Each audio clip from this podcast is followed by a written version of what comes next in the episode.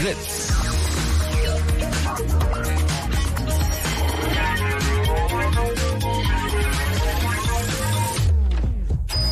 Blue Moon. Die zwei Sprechstunden.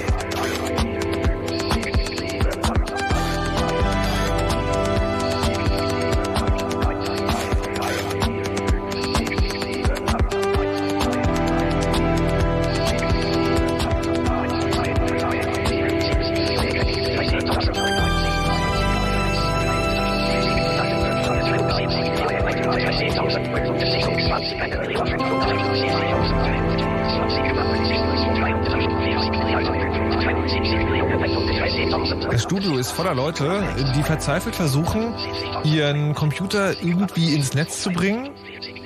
Mit dem, äh, mit der Ansammlung koffeinhaltiger Getränke, die hier irgendwie am Start sind, könnte man wahrscheinlich eine Kleinstadt versorgen. Und niemand weiß so genau, was in den nächsten zwei Stunden passiert wird. Und es ist der letzte Donnerstag im Monat. Das bedeutet natürlich, es ist Chaos Radio. Dazu herzlich willkommen. Mein Name ist Markus Richter. Ich versuche den Rest der Meute hier im Zaum zu halten.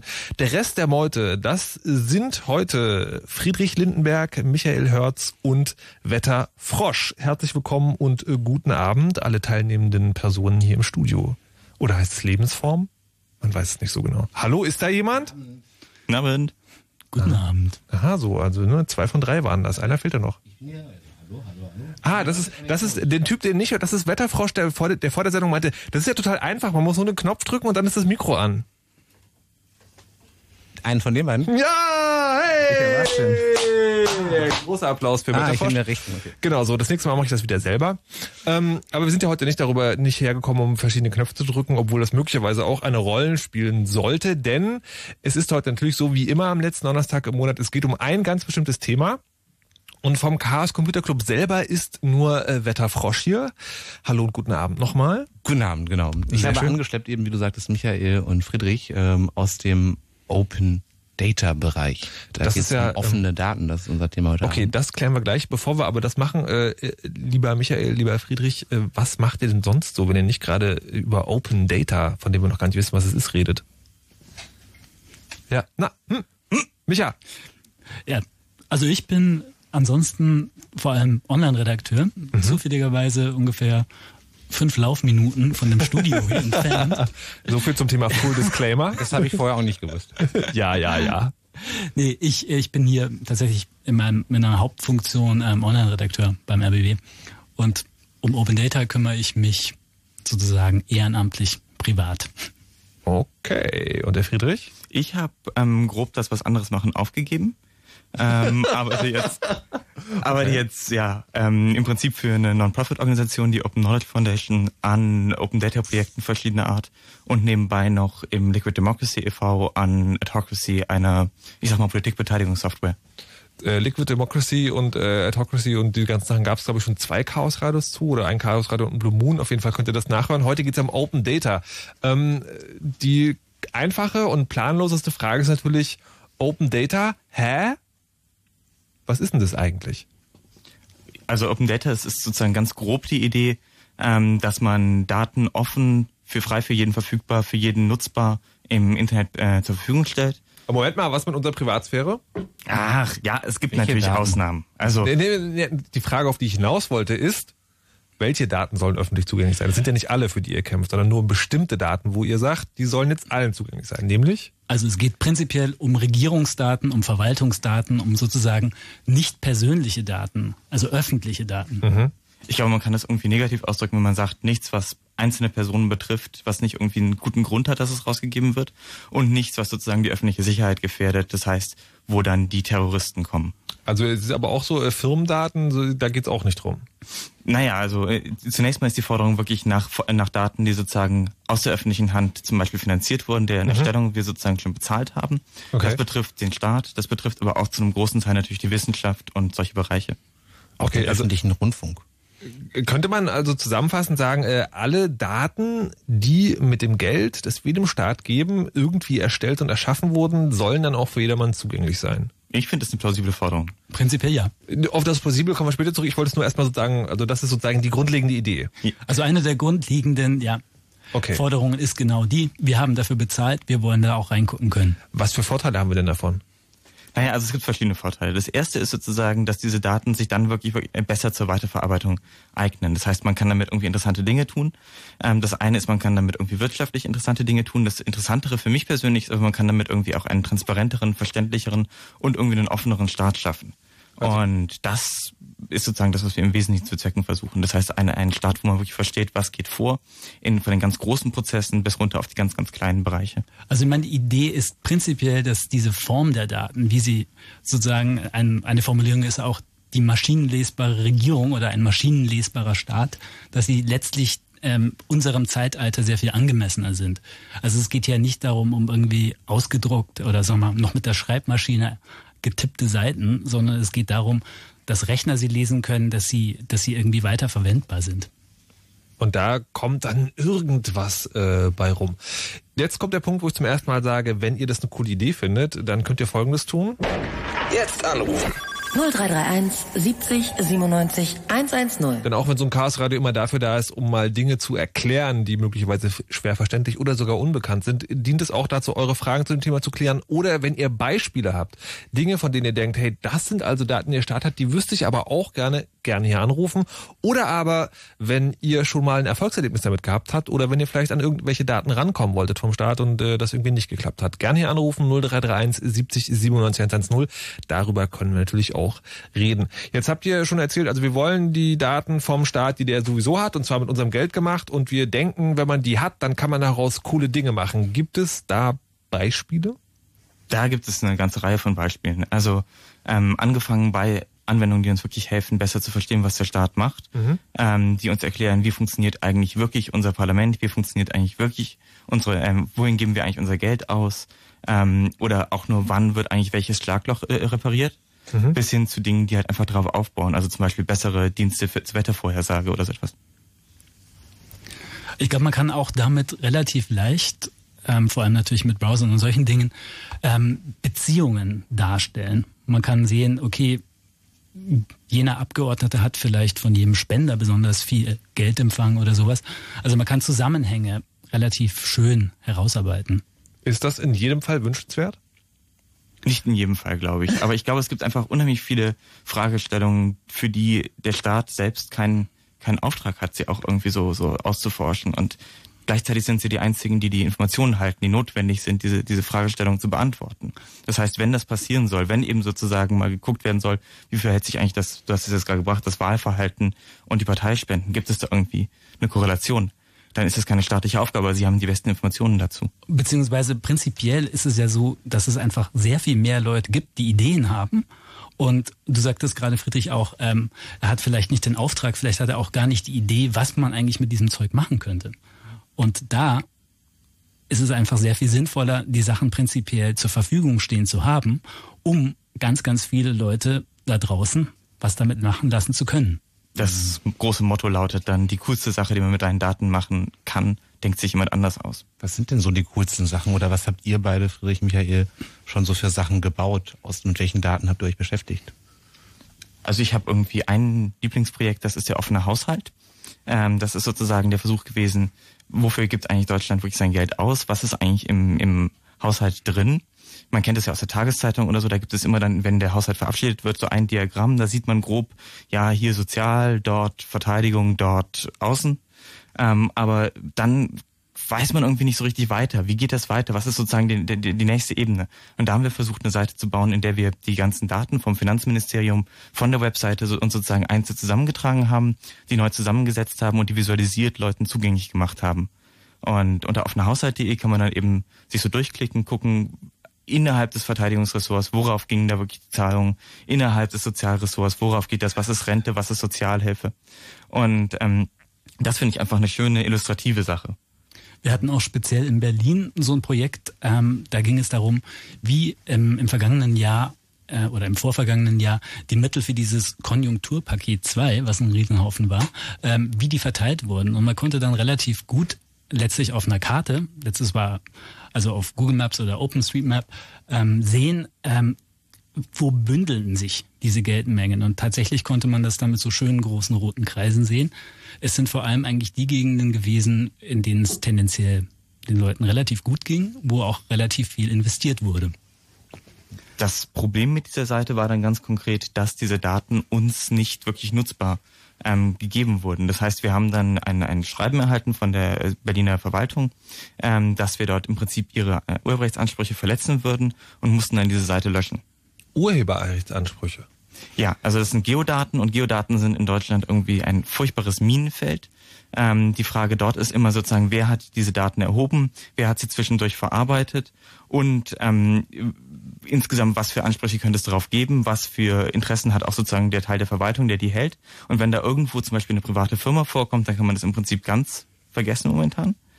Und auch sonst ist es einfach unwahrscheinlich, dass man an Geodaten rankommt. Okay, das, äh, da würde ich dann gleich mal an Marco abgeben. Der hat nämlich angerufen. Hallo Marco. Guten Abend. Und äh, möchte eine Frage stellen, die sich, finde ich, fast direkt daran anschließt, was du gerade gesagt hast. Marco, deine Frage bitte? Ja, genau, schließt ein bisschen daran an. Ich habe die Frage, wie wollt ihr das erreichen, dass, dass ihr die Daten sozusagen vom Staat dort bekommt? Also wie du gerade schon gesagt hast, mit dem Urheberrechten ist natürlich eine Sache, weil der Staat wird bestimmt was dagegen haben, dass ihr manche Daten oder Finanzwege freilegt, so für andere.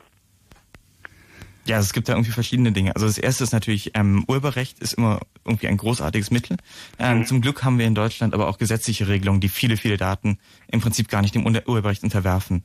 Das zweite ist irgendwie, wir müssen viel mit, mit der Politik reden ähm, und wir müssen irgendwie Argumente bringen und wir müssen auch deutlich machen, dass es einfach peinlich ist, wenn man Dinge dadurch, dass man sie nicht, nicht rausgibt, versucht, ähm, ja, ich meine, ja, also, also ich mein, die Sache, wenn, wenn ich zum Beispiel einen Staat anschreibe und sage, ach hier, ähm, legt mir bitte die, die Daten so und so frei für euer Finanzakt von, von oben bis unten, ähm, um damit ich dem Bürger mal zeigen kann, wo eure Gelder dann vielleicht hinfließen und wo sie denn auch fehlfließen, dann würde der Staat sagen, na, warum sollen wir euch das geben? Zum Glück haben wir in Deutschland ein Gesetz. Also es gibt das Informationsfreiheitsgesetz und das ist genau dafür da. Da kannst du einen, einen Brief schreiben, sehr geehrte Damen und Herren, nach Informationsfreiheitsgesetz möchte ich diese Informationen. Dann müssen die begründen, wieso das sozusagen nicht rauszugeben ist. Funktioniert das auch?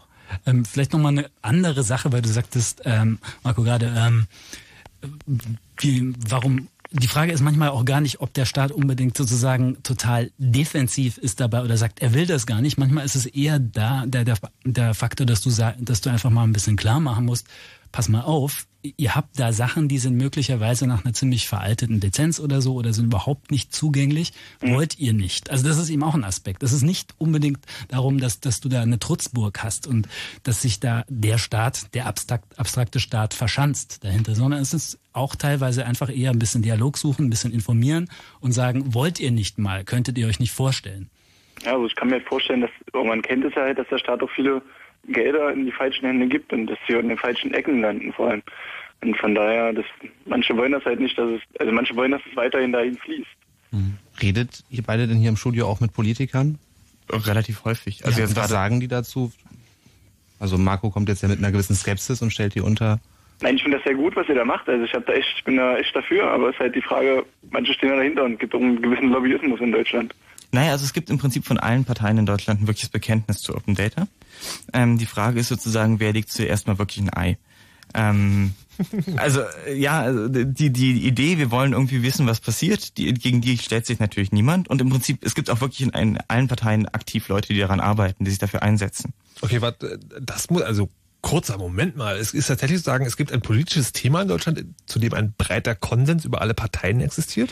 Ähm, sagen wir mal, ein breiter Konsens über alle Parteien wäre vielleicht sagen wir mal, ein bisschen sehr weit gegriffen. Okay. Es gibt eben Politiker in jeder Partei. Und es gab auch zum Beispiel bei der äh, Gründungsversammlung des Open Data Network gab es eine ganze Menge prominenter Politiker oder die entweder persönlich oder stellvertretend ähm, da Mitglied geworden sind. Mhm. Das heißt natürlich nicht von, äh, wenn du an einen nehmen würdest, und so wie viel, 672? Nein, äh, Bundestagsabgeordnete, dass da jeder Einzelne gesagt hätte, ja, ich will. Okay, aber sozusagen, es ist, es ist diesmal nicht, äh, nicht auszumachen, dass so eine gewisse politische Strömung mit einer gewissen Zustimmung oder Ablehnung automatisch verknüpft ist. Marco, ähm, eine Frage noch an dich. Äh, gibt es irgendwas von diesen Daten, die du besonders interessant findest, also die du gerne wissen wolltest, wenn du die Möglichkeit hättest?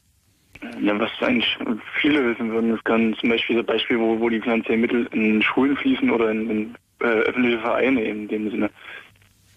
Weil manche Vereine gehen relativ weit unter und manche erleben da einen, einen Schub, da, da träumt man davon. Also, also okay, meinst, ich kenne da manche Beispiele, deswegen. Du meinst die Fördermittel, wie die Fördermittel ja, verteilt genau, werden oder auf welche Art und Weise? Genau, genau. Gibt es da schon irgendwas zu, zu sagen? Es gibt ähm, ein, ein Archiv dazu, das ist der Förderkatalog. Ähm, das ist eine gemeinsame Sache, die wird hauptsächlich vom Bildungsministerium und von, ähm, ich glaube, dem Wirtschaftsministerium irgendwie getrieben. Ähm, da findet man aber relativ wenig drin. Also da sind gerade so die ganz, ganz großen politischen Stiftungen drin und so. Und natürlich das Problem ist dort, dass es unheimlich zersplittert ist. Also ähm, man, es gibt im Prinzip in Deutschland natürlich keine zentrale Stelle, die irgendwie kontrolliert, an welchen Vereinen wie viel Geld gibt, sondern es gibt irgendwie wahrscheinlich 7000 unterschiedliche Leute, die in irgendeiner Weise an irgendjemanden irgendwas geben können. Und das ist dann verteilt über Europaebene, über Bundesebene, über die Landesebene und auch auf der kommunalen Ebene. Und das alles zusammenzufügen, wenn man es denn machen will, was ich für ein großartiges Vorhaben halte, das kann sozusagen aus dem Staat heraus nicht passieren. Aber und der könnte zumindest alle, also an jeder Stelle alle Daten offenlegen. Das, ja. Das ist ja auch die Frage, meinst du jetzt Großspender oder meinst du jetzt, wenn der Staat fördert? Also das wäre nochmal die Frage, wie weit Bildungsetat also verfügbar ist. Also gibt es da irgendwo auch im Haushalt, wenn du sagst, du visualisierst den Haushalt, kennst du auch dieses dicke Buch an Haushalt, was vom Land Berlin, Bildung ist äh, Landessache, äh, rausgegeben wird. Ist das befriedigend, was da aufgeschlüsselt wird? Also man muss unterscheiden zwischen Haushaltsdaten und einzelnen Projektförderungsdaten. Und der Haushalt, der ist irgendwie von Natur aus extrem grob. Das ist sozusagen die Planung. Da haben sich irgendwelche Politiker zusammengesetzt und haben irgendwie diskutiert, was sind unsere Prioritäten für die nächste Zeit. Ähm, und das andere ist sozusagen konkret, was wurde vergeben. Das haben natürlich nicht die Politiker beschlossen, sondern irgendwelche Leute in der Verwaltung. Und diese zweite Art von Information, von der gibt es unheimlich wenig leider. Ich meine, es gibt auf der anderen Seite, auch weil du gerade zum Beispiel sprachst von Vereinen, es gibt auf der EU Ebene. Gibt es auch von der privaten ähm, Initiative ähm, farmsubsidy.org, wo du sehen kannst, wo die ganzen Spendengelder, äh, nicht Spendengelder, Quatsch, äh, wo EU-Fördergelder hingehen. Und ganz interessant, wenn man sich das zum Beispiel, man kann sich dann aufschlüsseln, das nach ähm, großen Empfängern, man kann sich das nach Ländern, Bundesländern und so weiter aber, aber äh, eine kurze, kurze Zwischenfrage, Farm Subsidiary heißt ja irgendwie Landwirtschaft oder was? Ja, da das Interessante ist aber, da geht es auch zum Beispiel, wenn du das runterbrichst, ähm, ähm, kriegen zum Beispiel auch Sportvereine anscheinend aus bestimmten EU-Fördertöpfen für die Überarbeitung ihrer Sportplätze, ihrer Grünflächen anscheinend jede Menge Geld. Da kommst also, du dann auch wieder bei solchen Sachen an. Du kannst also da, das ist also sozusagen, weil das im weiteren Sinne eben EU-Landwirtschaftsförderungen sind, ähm, kommst du da auch wieder bei, bei so einem Geld an. Aber also in Deutschland ist die, die Frage, ähm, wer, wer entscheidet das, welcher Verein sozusagen wie viel bekommt? Das ist auch, also weil es fließen halt wirklich ähm, manche Gelder in verschiedene äh, in die falschen Hände, so wie man das manchmal also teilweise naja, mitbekommt. Also ich, ich, glaube, immer, ich, ich, glaube, da sprechen wir jetzt von zwei unterschiedlichen Sachen. Diese diese EU-Landwirtschaftsdinger, die sind ja an festen Regeln äh, angeknüpft. Da gibt es einen interessanten Punkt, nämlich sozusagen, ob das überprüfbar ist, nach welchen äh, Maßgaben da diese Fördermittel reingebracht werden. Was ja. du jetzt meinst, Markus, ist ja, glaube ich, eher, ähm, es gibt ja Fördertöpfe, da kann man sich drum bewerben und dann entscheidet halt irgendjemand, welche Bewerbung genommen wird oder nicht. Du, ja, meinst auch, aber bleiben, bleiben wir mal kurz bitte bei dem, bei dem EU-Punkt. Ähm, also bei dem, nochmal, um es ganz klar zu machen, bei dem EU-Punkt geht es um landwirtschaftliche Förderung. Ja. Okay, okay. gut. Hm? So, dann ist sozusagen die Frage, also da gibt es ja sozusagen feste Daten, wie, die, wie dieses Geld ja vergeben wird. Ja, also ich, ich genau. sage, ich gehe hin und sage irgendwie, äh, hier, ich habe 20 Quadratkilometer Fußballplatz und der ist grün und jetzt will ich da gerne irgendwie äh, Geld für haben. Was bringt uns Open Data da, wo ja die Regeln eigentlich relativ feststehen? Ja, wir können eben wirklich erkennen. Zum einen kann man eben sehen, wurden die wirklich an diejenigen vergeben, die jetzt Bedarf hatten. Also zum Beispiel einer der größten Empfänger in England von solchen Farm Subsidies ist die Queen und Prince Charles. Einfach weil sie auch dringend nötig. Ja, die haben halt viel Grünfläche und dann dann dann kriegen die halt auch ein bisschen äh, Agrarsubventionen. Macht ja auch keinen Sinn. Ähm, und, und andersrum, äh, einer der größten Empfänger in Deutschland sind zum Beispiel ähm, im Norden und Süden jeweils sehr große Zuckerfirmen, die nichts machen, als weißen Rübenzucker zu produzieren. Oh ja, der war auch gut. Das, das ähm, müsst ihr nochmal erzählen, nach irgendeiner Nummer, wo mal Daten öffentlich gelegt wurden, müsst ihr mal sagen, in welchem Kontext das überhaupt geschah. So Gut, Dinge auffielen, die überhaupt gar nicht plausibel sind. Gut, aber nochmal ganz kurz, um, um grundsätzlich haben wir ein bisschen auch eine Definitionssache. Also viel, glaube ich, was dich interessiert, Marco, fällt nicht ganz so stark unter Open Data, sondern eigentlich eher um eine ähm, Open Government, also Entscheidungswege offen zu legen. Das ist ein Bereich, in dem es relativ viele Überschneidungen gibt, der aber sozusagen nicht so originär mit dem also nicht ausschließlich mit dem zu tun hat, ähm, über das wir jetzt vor allem sprechen. Aber ist es, aber ist es nicht sozusagen, ähm, das hat doch die Grundlage, oder? Ich kann doch Open Government, also die Regierung sozusagen in dem, was sie tut, überwachen kann ich doch nur, wenn mir auch alle Basisdaten zur Verfügung genau, stehen. Genau, genau, Dankeschön. genau. Genau, also ich meine, dann kann man halt wirklich gucken, hat so ein Programm das bewirkt, was es sollte. Also wenn Nestle, die sind global der größte Empfänger von solchen Agrarsubventionen, wenn Nestle am Ende dann von EU-Subventionen lebt und ähm, nicht irgendwie ähm, kleine, kleine Bauern, die eigentlich davon profitieren mhm. sollten, mhm ähm, war dann dieses, dieses Programm irgendwie wirklich erfolgreich. Und ich finde, solche, solche Fragen beantworten zu können und die beantworten zu können, nicht nur mit irgendwelchen ähm, aus der Theorie abgeleiteten Statements, sondern mit ganz konkreten Datenbasen, das ermöglicht irgendwie eine Form von Politik, die dann auch viel sachlicher wird und die auch meines, meiner Hoffnung nach, oder ich gehe fest davon aus, besser ist. Der andere Punkt ist auch bei solchen Daten, die dann zugänglich sind, du kannst sie nehmen und du kannst ähm, einfach über in einen ganz anderen Einstieg reinkommen. Du nimmst eine Karte, du klickst da rein und siehst, okay, da ist dieses Unternehmen ähm, und das verteilt sich hier so und so. Also dieser visuelle Einstieg, der Einstieg über Karten ist relativ schlau und relativ eingängig, zugänglich das ist dann die, der nächste Schritt, dass man versucht, ähm, die Dinge runterzubrechen auf ein Level, wo sie irgendwie zugänglicher werden. Ähm, okay, ich wollte gerade sagen, ähm, das heißt, die Forderung ist ja eigentlich nicht nur äh, Daten an die Öffentlichkeit zu geben, sondern das auch noch in einem Format, mit dem wir es anfangen können. Ich würde jetzt gerne das Schlagwort eingescannte Faxe bringen. War da nicht auch irgendwas? Ja, also es gibt eingescanntes und, und verpdftes und sowas, das ist, das ist unser, unser großes Problem im Prinzip. Also man kriegt unheimlich viel Informationen, sage ich mal, online. Ähm, es gibt unheimlich viele, viele Informationsseiten. Aber wir haben da ein PDF. Wir haben da ein PDF. Das Problem ist, muss man vielleicht kurz erklären, PDF ist sozusagen das, was, was Computer machen, wenn sie so tun, als würden sie drucken.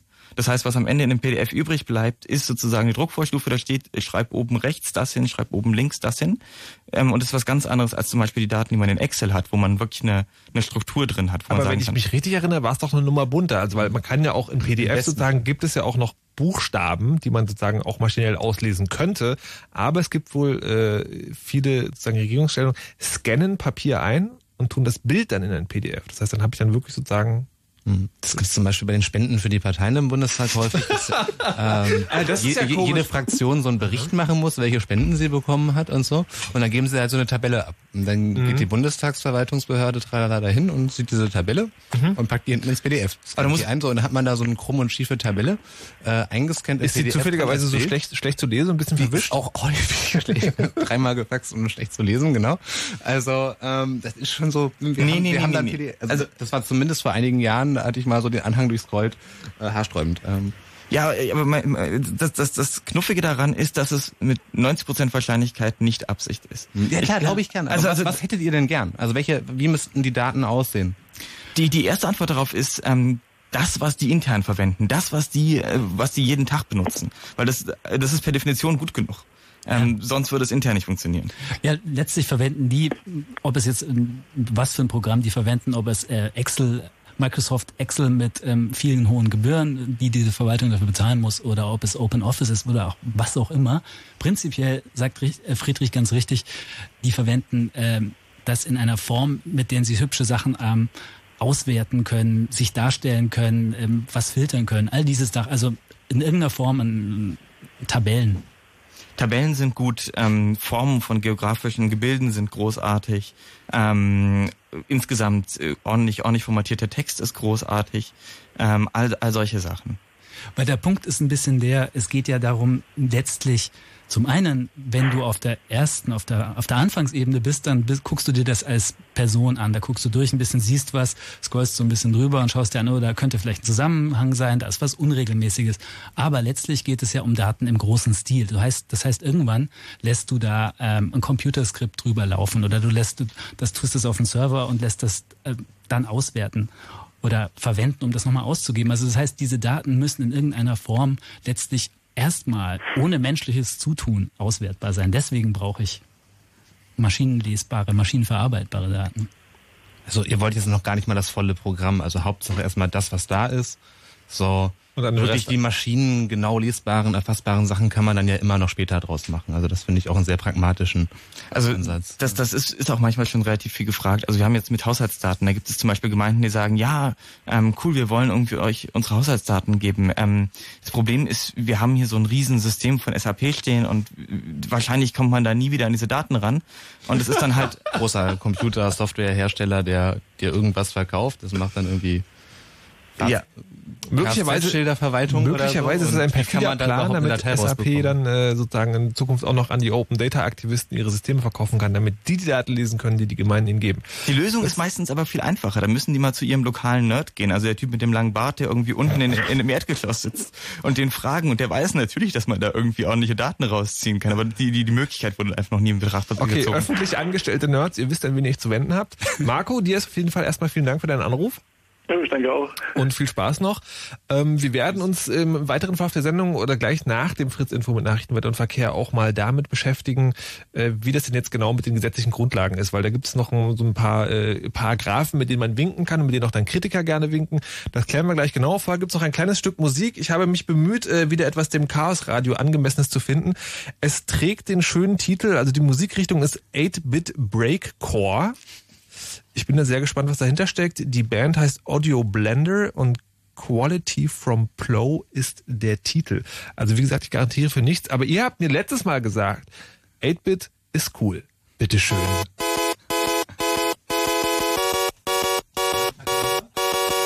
Hier, haben wir, wir haben wir keine... Keine Ahnung, ich auch nicht, ja?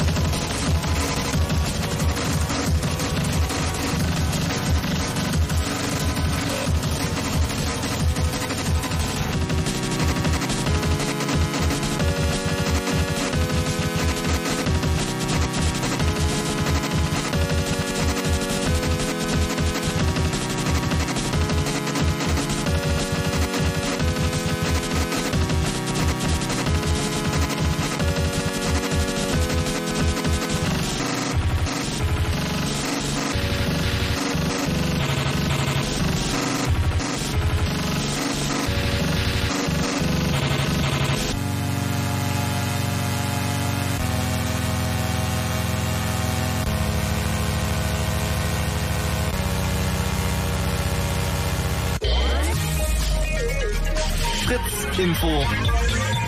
Nachrichten. Kommen wir zu den Datenverkehrsmeldungen.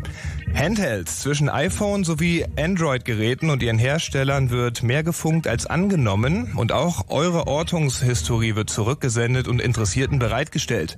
Wir empfehlen dieses Feature global abzuschalten, falls es euch möglich ist. Sony-Konsolen. Nachdem das PlayStation Network gehackt wurde, sind jetzt neue schwerwiegende Gerüchte im Umlauf. Angeblich soll die Übertragung von Kreditkartendaten zwischen PS3-Konsolen und Sony-Servern komplett unverschlüsselt vorgenommen worden sein. Wir empfehlen euch eine gründliche Untersuchung eurer entsprechenden Konten. Spam-Aufkommen. Nach Abschaltung des Botnetzes Rustock im März ist das Gesamtaufkommen unerwünschter Werbemails kurzzeitig um rund 34 Prozent gesunken. Nach einem historischen Hoch Anfang letzten Jahres war der Trend beständig rückläufig. Mittlerweile sind aber wieder neun von zehn Mails Spam. Wir empfehlen, eure Filter stets aktuell zu halten und wünschen allen Datenreisenden eine angenehme Anbindung. Vielen Dank, Philipp Burger. Und wenn neue Musik im www, dann fritz.de.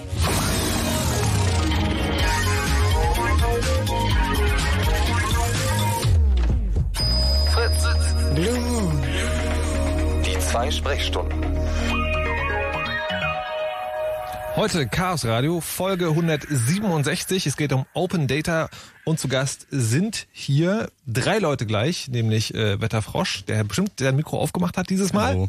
Hallo, Friedrich. Hallo. Und Michael. Hallo. Letztere beiden sind Open Data Aktivisten und Open Data bedeutet, das haben wir in der ersten halben Stunde schon geklärt, der Staat sammelt viele Daten, erstellt viele Daten und macht das ja eigentlich mit dem Geld, das wir ihm geben, also Steuern und was auch immer wir sonst an den Staat so abzahlen. Die Forderung ist also, hey, dann soll uns doch bitte die Daten auch wieder rausgeben. Das ist nicht so einfach und äh, die Open Data Aktivisten sind im Moment auch mal damit zufrieden, dass sie die Daten einfach kriegen, egal in welcher Form, dass die Form dann sauber wird, das klären wir dann andermal, sagen sie später, wenn das alles läuft sozusagen. Ähm, jetzt klang in der ersten halben Stunde schon an, dass es da möglicherweise rechtliche Probleme gibt. Ja, es gibt also Daten, die sind durch das Urheberrecht geschützt und deswegen darf man die nicht einfach rausgeben. Wie ist denn das äh, insgesamt mit diesen ganzen staatlichen Daten? Gibt es nicht irgendein Gesetz, was man da machen könnte oder was es vielleicht auch schon gibt, irgendwo versteckt, wo genau das drinsteht, was ihr wollt? Also es gibt eine ganze Reihe von Sachen. Es gibt zum einen das Urheberrecht und da gibt es einen äh, Paragraph 5, der sagt im Grunde, dass alle staatlichen und amtlichen Dokumente zunächst nicht dem Urheberrecht unterliegen. Aha, Problem gelöst. Problem nicht so wirklich gelöst. Ah. Erstens ist natürlich die Frage, was ist eigentlich jetzt ein wirkliches amtliches Dokument und was ist irgendwie so ein Nebenprodukt? Äh, Und- okay. Und zum anderen gibt es auch in Deutschland zum Beispiel äh, Datenbankrechte. Das heißt, ähm, ein Dokument an sich ist, unterliegt vielleicht nicht dem Urheberrecht, Mhm. aber dann eine gesamte Sammlung unterliegt dadurch, dass man sie zusammengetragen hat, auf einmal wieder dem Urheberrecht. Also, aber wenn es der Staat tut, nicht. Aber wenn der Staat mit jemandem zu tun hat, der das tut, dann haben wir wieder Probleme. oder? Genau, und der Staat hat irgendwann in den 80ern beschlossen, dass er nicht die Kompetenz hat, Datenbanken zusammenzutragen und hat deshalb lauter Firmen gegründet. Hat das Argument eigentlich mal jemand bei der Vorratsdatenspeicherung? Nein, egal. Da- Die können sie. Ah, okay, verstehe. das Dafür sind sie kompetent genug. Gut, also es ist sagen, ähm, es geht also mal so oder so, ist das Urheberrecht da der einzige Stolperstein oder gibt es noch andere Paragraphen, die da gerne hochgehalten werden, wo dann Leute sagen, ja hier nach äh, 167 Abschnitt 2, 6, 7. Betriebsgeheimnis. Betriebsgeheimnis. Ja, Inwie- das Betriebsgeheimnis Inwiefern spielt das eine Rolle? Naja, ich meine, was eine der spannendsten Sachen sind natürlich irgendwie Verträge, die zwischen Staat und ähm, privaten Unternehmen abgeschlossen wurden. Oder auch Informationen, die von privaten Unternehmen im Auftrag des Staats erhoben äh, wurden. Und das ist alles ein, ein, ein, ein Teil, der wirklich von Betriebsgeheimnissen durchsetzt dann ist. Stichwort Berliner Wasser. Also ähm, das sind jetzt nicht wirklich Daten, sondern erstmal wirklich die Abmachung, um die es da geht. Äh, was ist dazu gelaufen? Was ist, wisst ihr dazu zu berichten? Also prinzipiell ähm, waren sie tatsächlich auch genau, weil du sagtest, ähm, wirtschaftliches Geheimnis nicht zugänglich eine ganze lange Zeit. Und ich meine, dieses, äh, ich meine, wir hatten da die, die Initiative des Berliner Wassertisches, die eine, über eine ganz lange Zeit Unterschriften gesammelt haben in der ersten Form ähm, erst für einen, ähm, was was Bürgerentscheid und dann Volksentscheid. Ähm, um diese ähm, Abmachungen transparent zu machen oder einsichtig zu machen. Im Prinzip lief es ja am Ende darauf raus, ähm, dass ähm, letztlich ähm, ihnen Aktivisten beziehungsweise die Taz zuvorkamen und diese ganzen, diese ganzen ähm, Vertragswerke und vor allem, wo es darum geht, sozusagen um den Gewinnschlüssel, also wie viel muss, ähm, muss die Stadt Berlin diesen ähm, beiden großen Unternehmen, die daran beteiligt sind, also diesen Privatunternehmen, wie viel muss die denen jährlich an Millionen abführen? Das war ja der essentielle Punkt. Oder sozusagen auch die Argumentation der Aktivisten. Wenn wir das erstmal klar haben, wie viel um wie viel Geld es da gibt, dann können wir überhaupt erstmal entscheiden, ähm, was kostet ein Rückkauf oder ist ein Rückkauf möglich oder ist es möglich, sozusagen auf, ein, auf eine Rekommunalisierung zu klagen. Was ist denn da die, ähm, der Open Data Ansatz? Ist der zu sagen, also wir wollen sofort auch die Verträge haben oder ist es dann eigentlich zu sagen, ach wisst ihr Leute, die Verträge sind eigentlich egal, denn ihr müsst ja in Zukunft sowieso alle Geldflüsse, das ist ja auch Open Data irgendwie äh, Freilegung, dann wissen wir sowieso, was Sache ist. Also ich meine, Open Data konzentriert sich schon stärker auf ähm, Daten, denn auf Dokumente. Mhm. Ähm, das ist irgendwie so ein bisschen fuzzy, wann irgendwie hört Datenbank auf, wann mhm. fängt Dokument an. Ähm, aber im Grunde, Grunde ist das erstmal die Primärforderung, weil, weil man damit eben auch wirklich interessante neue Dinge machen kann, Dinge, an die der Staat bisher noch ja, nicht aber jetzt in, in, in, diesem konkreten Fall. In diesem konkreten Fall ist natürlich der, der Aspekt ge gewesen, dass kurz bevor überhaupt ähm, die Entscheidung fiel oder die Bürger eigentlich tatsächlich sich dafür entschieden, war das Ganze ähm, offengelegt. Und zwar ich, ich, weiß nicht, ob das das Ganze war. Ich glaube, da gab es doch so Nebenverträge und ich glaube, ein Teil davon war auch noch nicht wirklich dann raus. Also ähm, die sozusagen die teilvertraglichen Nebenabreden oder so schöne Formulierungen. Ich glaube, es gab sogar Teile davon, die mündlich waren. Also ich bin, nicht, ich bin da nicht nicht hundertprozentig drin in, der, in dem Thema, aber ähm, das war irgendwie eine etwas komplexere Operation und ich bin mir nicht, äh, nicht ganz sicher, ob bis heute irgendwie wirklich alles davon bekannt ist. Ich meine, hier kommen wir sozusagen zu dem, sozusagen dieser essentiellen Frage, dieser Grundfrage sozusagen, ähm, fahre ich eher den, den sozusagen gegen den Staat Ansatz, also die WikiLeaks-Methode, ich sage, ich zwinge sie zu ihrem Glück, ich veröffentliche das Ganze, oder fahre ich eher den kooperativen Ansatz und sage, kommt, Ihr, ihr wollt es doch auch? Na, ich meine, ihr seid jetzt zwei Leute, Arbeitsteilung wäre durchaus vorstellbar, oder wie ist der Ansatz da? Nein, ich meine, im Prinzip, ähm, du kannst natürlich ähm, Leaks machen, das ist, das ist spannend und ich glaube, in ganz vielen Fällen ist es notwendig und gut. Mhm. Ähm, aber gleichzeitig führt es nicht zu einer grundsätzlich neuen Form des Regierens. Wenn es zu irgendwas auf Seiten der, der Regierenden führt, dann ist es, dass man sich zuschließt, dass man versucht, wie können wir in Zukunft vermeiden, dass unsere Daten rauskommen. Na, aber das finde ich eine interessante Frage, weil ich gerade überlegt habe, ähm, äh, mal angenommen, ihr setzt jetzt Open Data durch und sagt ihr so, also alle Daten, wo das geht, gebt ihr bitte ab sofort raus und dann machen die das und dann gibt's aber halt irgendwie Urheberrecht und äh, Betriebsgeheimnis gibt's ja weiterhin. Ob das dann nicht einfach dazu führen würde, dass sozusagen die Daten, die nicht rausgegeben werden sollen, dann sozusagen einfach an Dritte weitergegeben werden, weil dann kann man sie ja leider nicht mehr rausgeben. Nein, also oder der Punkt ist ja prinzipiell, das hat ja schon einen, einen gewissen klaren Ablauf. Und zwar ähm, ist die Idee dabei, dass ich im Prinzip einen Katalog erstelle von vornherein. Also wenn das mal in, in, in seinem Idealfall durchgesetzt ist, ich habe einen Datenkatalog, in dem ist festgelegt, all diese Dinge müssen veröffentlicht werden. Die andere Variante wäre schöner, nur diese ganz wenigen Dinge dürfen nicht veröffentlicht werden. Aber ich habe einen Datenkatalog, da steht drin, in Zukunft muss all das veröffentlicht werden. Damit hast du dann, oder ab, ab dem Zeitpunkt, an dem ein Gesetz gilt, und damit ist klar, all das muss raus.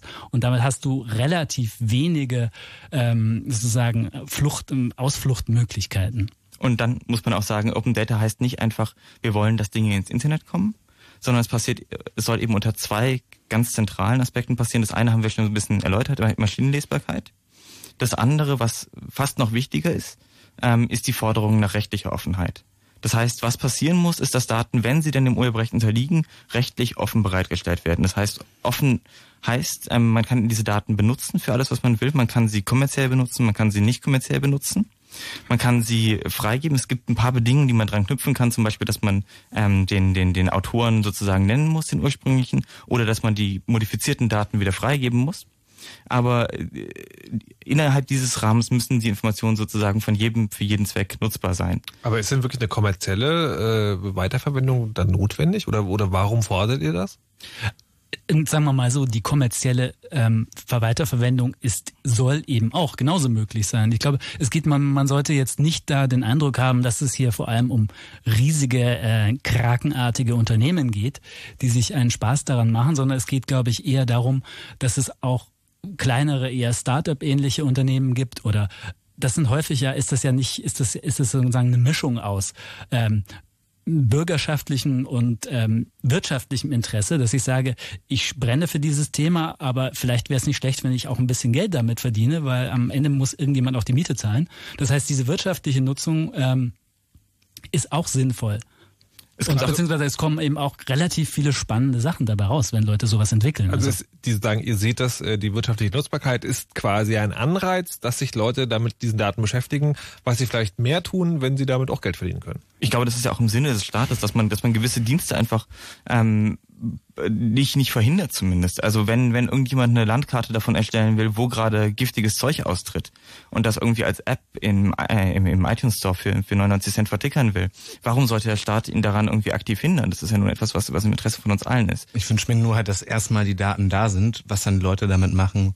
Das ist meine Frage. Es gibt ja auch von irgendwie Umweltämtern solche Karten, wo schon mal grob Schadstoffbelastungen aufgeführt werden, aber da ist dann wirklich eben die Frage, ähm, was dürfen andere Leute mit diesen Daten anfangen? Also wie weit kann ich mich darauf berufen, sie selber verwenden, um halt nochmal darzulegen, das und das ist jetzt hier faul. Aber äh, ein schönes Modell, was sozusagen diesen wirtschaftlichen Nutzen äh, dem durch freie Daten, also der Staat kann sie nicht verkaufen, der Staat darf auch nichts verkaufen. Ne? Der Staat darf keinen Profit machen. Also eigentlich, interessanterweise machen Gemeinden gerne Geld irgendwie mit äh, Straßen- und Verkehrsdaten. Aber äh, bevor wir das nochmal aussehen, würde ich gerne wissen, äh, du hast das schon gesagt, äh, Wetterdaten, die Frage muss ich natürlich stellen, äh, verhalten sich in den USA ganz anders als in Deutschland. Genau, also Wetterdaten sind so ein klassisches Beispiel. Die wurden in den USA von vornherein immer freigegeben. Und ähm, das heißt, jeder kann alles damit machen, kann sie nochmal verkaufen, größere Schriftart draus machen und sagen, wenn du das in größerer Schriftart sehen willst, dann kannst du mir fünf Euro geben und so. Genau. Kann seine eigene Karte machen, kann das in sein, in sein GPS einbauen. Das Spannende an solchen Datenservices ist, dass manchmal gar nicht so sehr jetzt direkt irgendwie, ich nehme diesen Datensatz, baue damit irgendwas und dann ist es das, sondern dass sie auch oft einfach helfen, um andere Dinge besser zu machen. Ähm, und ich, ich baue das in mein GPS ein, um zu warnen, da ist Sturm oder sowas. Mhm. Und das hat halt dazu geführt, dass jetzt ähm, in Amerika einfach ein viel, viel größerer Markt für Wetterdaten entstanden ist. Ähm, das, äh, ich glaube, die Schätzung, die ich im Kopf habe, ist irgendwo zwischen drei bis fünf Mal so groß.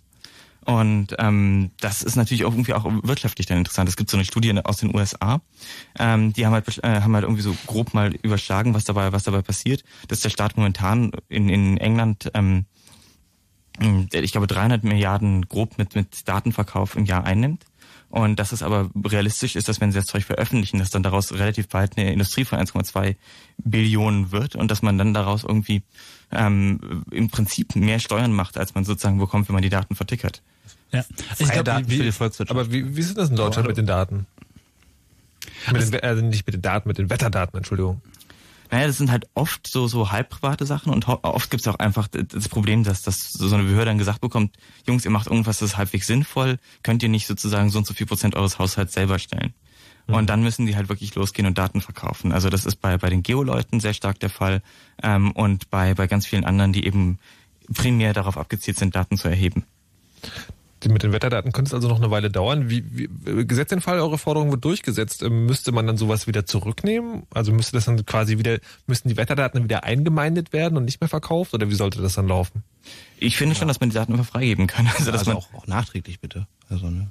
Also wie das sozusagen soll, sagt, also die Daten sollen freigegeben werden, aber die Firmen, die auch immer was damit machen, äh, die gehen ja dann pleite. Nee, die können das weiterhin machen. Also ich meine, das also, ist ja gerade der Unterschied, den es in den USA gibt. Da gibt es halt eine Volkswirtschaft, die mit freien Wetterdaten, die der Staat einfach so rausgibt, die jeder für alles also benutzen ich, darf. Äh, ich möchte, mehr Geld ja, ich möchte aber andererseits jetzt irgendwie die Volkswirtschaft der USA nicht unbedingt als Vorbild nehmen, wenn ja, ich verstehe, sagen wir mal was so, ich meine. Ich glaube, ich weiß, sagen wir mal, es gibt ja zwei Seiten von dieser Geschichte. Erstmal ist der, ist der Gag, ähm, du sagst, sagen wir mal, um irgendwelche blöden Analogien zu nehmen, mhm. du, du lässt irgendein Grundnahrungsmittel, du gibst die Eier raus und wenn ich dann einen Kuchen draus backe und dann verkaufe, ähm, werde ich auch weiterhin Kuchen damit verkaufen. Mhm. Letztlich. Also die, die Idee ist, wenn ich mit diesem Grundding was mache und das auf eine schlaue Art und Weise ähm, weiterverarbeite, einen echten Mehrwert generiere, werde ich immer Geld damit verdienen. Das heißt also, es ist nur die Frage, ob ich vorher in so einer Art Oligopol hatte, wo es einen ganz engen Markt gab und drei Leute das oder drei Firmen das untereinander ausgemacht haben. Aber ich glaube, die Freigabe der Daten an sich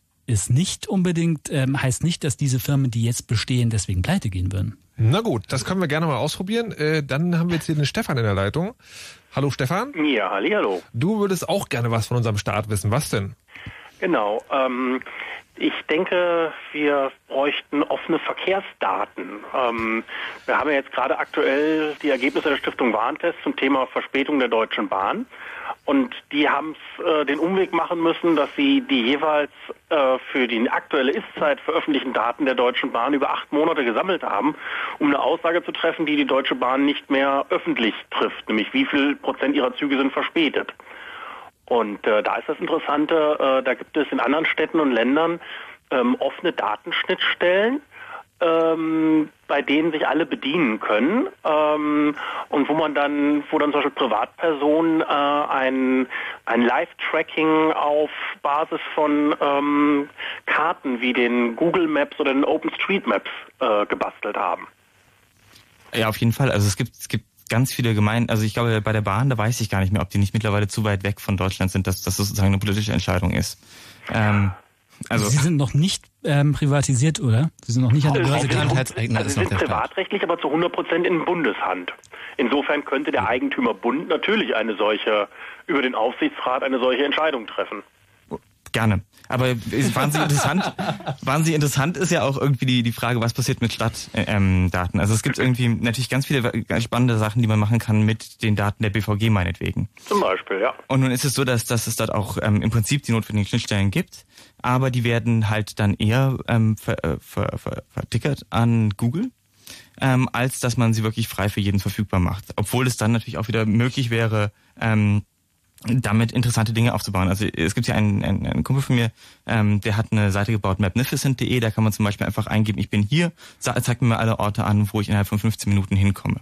Und der streitet sich jetzt seit Monaten mit der BVG darüber, ob er überhaupt die Daten, die er von deren Webseite runtergeladen hat, die er sich da zusammengesammelt hat, überhaupt, ob er die verwenden darf, die werfen ihm vor, er hätte. Ich wollte gerade sagen, da gab es doch so einen Fall, dass einer so eine iPhone-App geschrieben hat, die eben den Fahrplan-Interface von A nach B, von die Webseite sozusagen benutzt oder Basis. Das, ne? Und äh, dann von der BVG erstmal so fett abgemahnt wurde, auch mit solchen Begründung wie ja und dann können wir ja nicht garantieren, dass das wirklich die richtige Verbindung und so die korrekte ja, und die beste ist. Aber ich meine, letztlich, nachdem das so einen kleinen Skandal erzeugt hat, das war jetzt auch so zwei Jahre her in etwa, äh, hat die BVG das dann doch toleriert. Nee, also, nee, nee, nee, nee. Der Typ oh. hat, der Typ hat dann irgendwann gesagt so, ach wisst ihr was, BVG, dann rutscht man doch einen Buckel runter und hat dann mit dem VBB, also hm. dem Verkehrsverein Berlin-Brandenburg, ein Abkommen gesprochen, der natürlich genau dieselben Daten zur Verfügung ja, hat, ja. weil die ja zusammenarbeiten, auch mit der Berliner U-Bahn.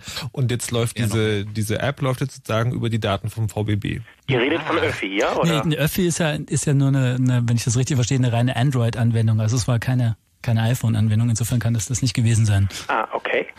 Aber im Prinzip im Prinzip ist tatsächlich ähm, dieses Beispiel zeigt sehr schön unsere ähm, Föderalismus, Städte und Gemeinden und so weiter Konstellation, die wir hier in Deutschland haben. Nämlich, dass du nicht von ganz nach oben relativ leicht ähm, sagen kannst, so macht mal schön und das geht dann so hübsch wasserfallartig bis in die, in die untersten Ebenen, sondern du hast allein in Berlin ähm, eine Vielteiligkeit von BVG und der Deutsche Bahntochter S-Bahn Berlin und so weiter. Dann hast du das wieder integriert eben in diesen Verkehrsverbund Berlin-Brandenburg. Das heißt, du musst dich mit wahnsinnig vielen Leuten rumschlagen, bis du irgendwann vielleicht einen Minimalkonsens erreicht. Müsstest ne? du eigentlich nicht, weil äh, was sie alle verbindet ist, dass sie für den öffentlichen Nahverkehr Zuschüsse vom Senat bekommen.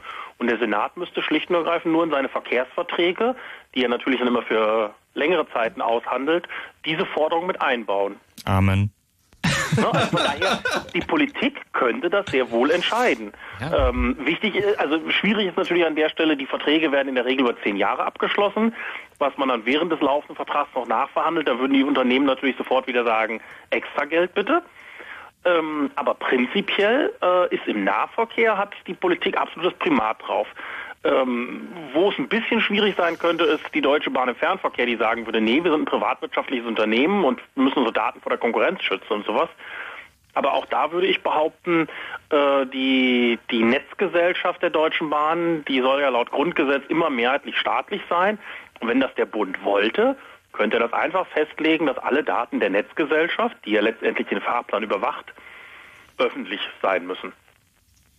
Und ich finde das halt ein sehr äh, einfach äh, anschaulicheres Beispiel als jetzt zum Beispiel bei den äh, Wasserverträgen, weil da ist der Nutzen für jeden Einzelnen von uns äh, leichter visualisierbar.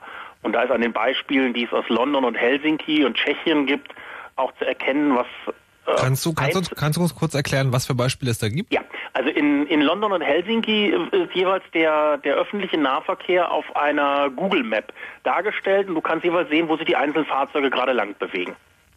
Ich kann das gerne gleich mal ins, in, ins Blog reinschreiben, die Links. In der Schweiz gibt's das auch. Es gibt es mittlerweile auch in München. Man muss auch mal Deutschland. Nein. Ja, ja. ja. Ihr seid ja, ja aus Süddeutschland. Hier. Und es gibt auch eine Simulation von Berlin, aber es ist leider eine Simulation. eine Echtzeitsimulation. Ja, das, das, sind keine Echtzeitdaten, sondern die Fahrplandaten, ne? Ja, ja, genau. Ich äh, möchte ja kurz ja. sagen, das, das gibt jetzt gerade so ein, ein ganz, ein ganz spannendes Punkt, wo so eine Grenze anscheinend für Open Access ist. Ähm, also die Bahn ist jetzt noch staatliche, in staatlicher Hand, der Nahverkehr sozusagen, da könnte man das immer sozusagen über Druckmittel redigen. Jetzt ist aber in der Tat so, es gibt ja Bereiche, wo öffentliche Infrastruktur privat versorgt wird. Ist Open Data, also geht ihr so weit, dass ihr dann sagt, okay, auch da wollen wir dann sozusagen eigentlich die Daten haben? Also was wäre da vorstellbar? Letzte Mal der Telekom zum Beispiel. Ähm, ist privatwirtschaftlich, aber ist sozusagen, also Fernmelde, Telefonie ist irgendwie, also Internetanschluss ist jetzt irgendwie ein öffentliches Bedürfnis. Oder, keine Ahnung, was gibt's noch? Also ich glaube, man muss irgendwie schon dann so ein bisschen sagen, ich glaube, dass man jetzt Unternehmen zwingt, dass sie ihre gesamten Datenbasen freigeben, ähm, dann, dann, dann glaube ich nicht so richtig. Ich glaube, dass es für viele Unternehmen Sinn machen würde, aber ich glaube nicht, dass es eine, eine sinnvolle politische Forderung ist. Ähm, ja, ich meine, es gibt diesen hübschen Begriff, ähm, darauf hast du auch angespielt, der sogenannten Daseinsfürsorge, wo ja auch sowas zählt wie ähm, jeder muss einen Zugang zum Internet haben oder so. Aber das ist, glaube ich, das führt relativ weit, beziehungsweise ich würde, ich würde da erstmal wirklich sagen, ähm, fangen wir bei den essentiellen Teilen an, mhm. wo du auch im Prinzip halt, wo du keine Konkurrenzverhältnisse hast. Bei okay. den ganzen Telekom-Sachen, da hast du natürlich prinzipiell Konkurrenz, zumindest ähm, im nicht ländlichen Raum. Yeah. Ähm, Insofern würde ich, würde ich da schon so eine, erstmal eine Grenze ziehen, weil es gibt, es gibt eben andere Bereiche, wo du eben mit diesem zweigleisigen einerseits öffentlich Druck machen, ähm, auf das Thema aufmerksam machen, Aufmerksamkeit bekommen, auf der anderen Seite aber auch mit den Leuten konkret sprechen. Ja? Also es ist eben auch so eine Erfahrung des, des konkreten, ja, letztlich Lobbyings, wo man sieht, okay, es gibt da Leute, die sind, die sind da für das Thema, die, mit denen kannst du sprechen und die machen auch innerhalb ihrer Verwaltungen ähm, machen die auf das Ding aufmerksam und die Leute in den Verwaltungen bekommen eben auch was davon mit. Allmählich. Und äh, ich würde noch hinzufügen, bei sowas in der Telefongesellschaft habe ich zum einen äh, erstmal die Frage, was nützen mir diese offenen Daten jetzt für, für sozusagen meine politische Weiterbildung? Das ist ja das Interessanteste an Open Data dass ich irgendwas damit politisch auch anfangen kann. Und auf der anderen Seite als Kunde irgendeines Telekommunikationsunternehmens habe ich natürlich auf der anderen Seite auch schon das Interesse, dass wenn Daten offengelegt werden, die nicht im Umkehrschluss äh, Rückschlüsse ermöglichen, die dann datenschutzrechtlich problematisch nee, also sind. Mir ging es jetzt um die letzte Meile. Also sagen, das ist ja so, dass der, der Anschluss, der letztendlich in deinem Haus gelegt wird, immer noch von der Telekom gelegt wird, in den allermeisten Fällen. Mhm. Und die Telekom behauptet immer, ja, das geht nicht schneller und es ist so und so teuer und überhaupt ist das alles ganz kompliziert. Und da wäre es sozusagen schon mal sehr interessant äh, zu wissen, ob das alles stimmt. Das könnte man natürlich bei Open Data überprüfen. Ich möchte noch mal ganz kurz bei dem Telekommunikationsbereich bleiben. Was mir da noch eingefallen ist, ist nämlich die Versteigerung von, von Frequenzen. Letzte, letzte große Aufreger war ja bei UMTS-Frequenzen. Wie, wie ist mit solchen Geschichten? Sollen die dann öffentlich sein? Also sagen, wer hat da wie viel was geboten oder fällt das auch schon? Unter das sozusagen, dass ihr sagt, naja, nee, da lassen wir erstmal die Finger von, weil zu heikel. Wer hat was geboten? Also sozusagen die, die, die einzelnen Bieter oder Bieterkonsortien nee, genau, also sagen, für die Frequenzbereiche. Es, es gibt also die UMTS-Frequenzen, wo der versteigert, das ist ja eine öffentliche Ressource, die gehört quasi uns allen, wird halt nur vom Staat verwaltet. Der versteigert das wiederum an Firmen. Wir wissen aber nicht genau, wer da Geld wann, an wen und überhaupt. Könnte man aber auch sagen, ja. ist Betriebsgeheimnis. Aber das Bieten ist ja kein staatliches Handeln. Open Data geht um ähm, Daten des Staates öffentlich legen. Ich würde es auch fast eher da, naja, da abschneiden, wo der Vertrag dann gemacht wurde. Also, dass der Vertrag dann öffentlich ist. Okay. Sagen aber nicht, dass, dass der Bietvorgang selber, aber die Öffentlichkeit darf dann schon wissen, für wie viel, äh, für wie viel Geld die öffentliche Ressource UMTS-Frequenzen äh, versteigert wurde. Okay, Stefan, dir vielen Dank erstmal. Na klar. Und ich hoffe, das mit den Zügen, das finde ich echt eine gute Idee. Das sollten wir mal machen. Okay. Bis dann. Jo, Tschüss. Ciao. Zu der Frequenz sollte man. Fritz.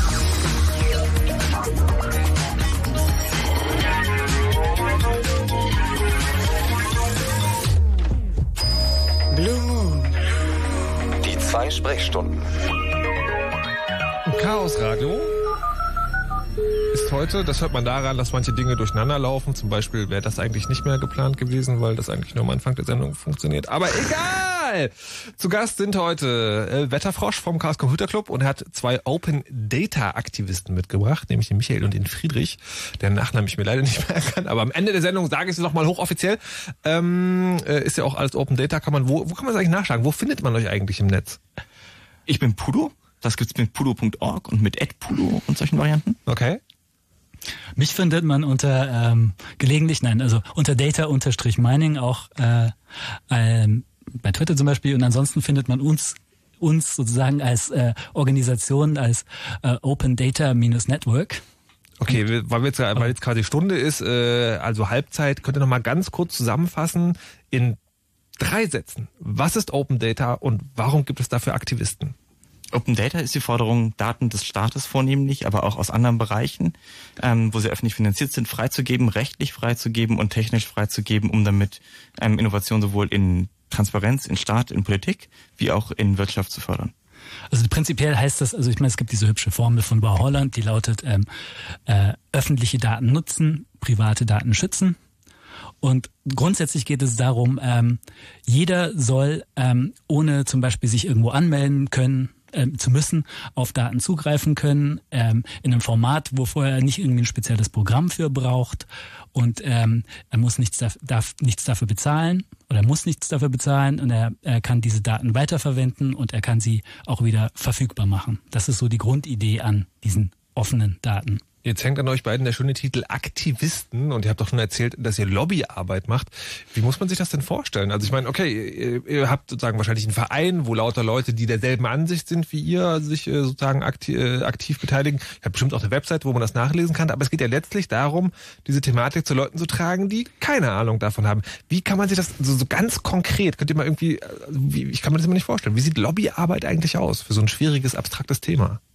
Wo, glaub, die, wo die Leute ja wahrscheinlich auch gar nicht wissen, dass es das gibt. Also einerseits geht es natürlich um klassische Medienarbeit. Man sitzt zum Beispiel in beim Radio, ja, ja, okay, ähm, nee, klar, aber es geht darum, ähm, dass du, dass du Ansprechpartner bist ähm, für Journalisten, die was fragen, dass du ähm, Pressemitteilungen und rausgibst, ähm, dass du Veranstaltungen machst oder mit auf Veranstaltungen bist, mhm. die sich mit diesem Thema beschäftigen. Das ist der eine Aspekt.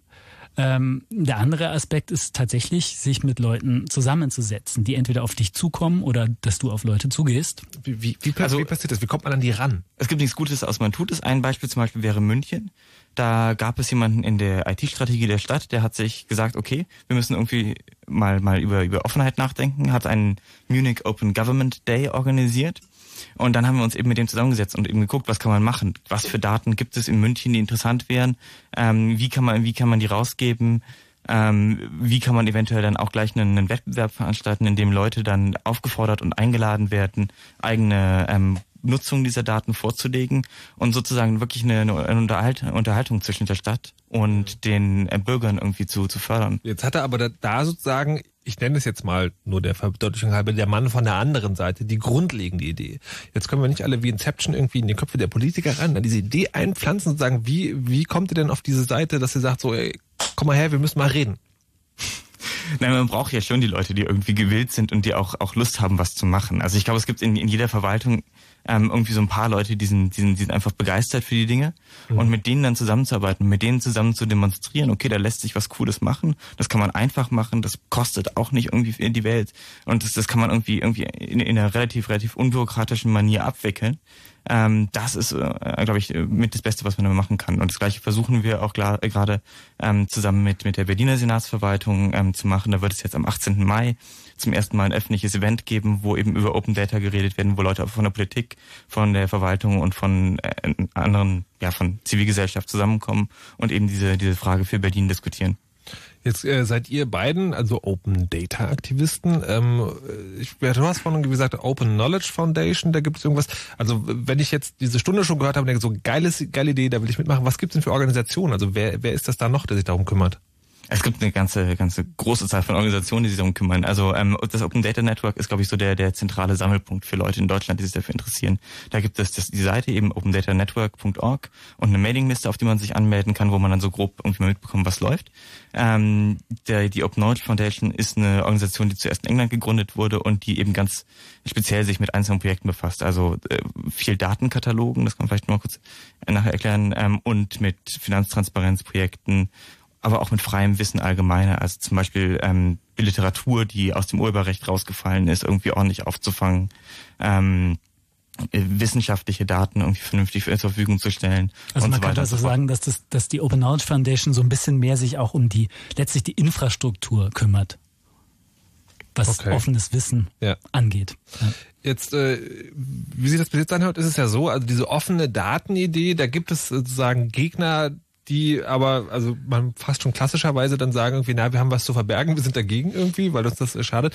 Aber so generell scheint das eine Idee zu sein, die irgendwie wohl gelitten ist aber die nicht, die deshalb irgendwie nicht großartig umgesetzt wird, weil, weil so, ah naja, wir haben eigentlich gerade Wichtigeres zu tun. Also so kommt mir das gerade rüber.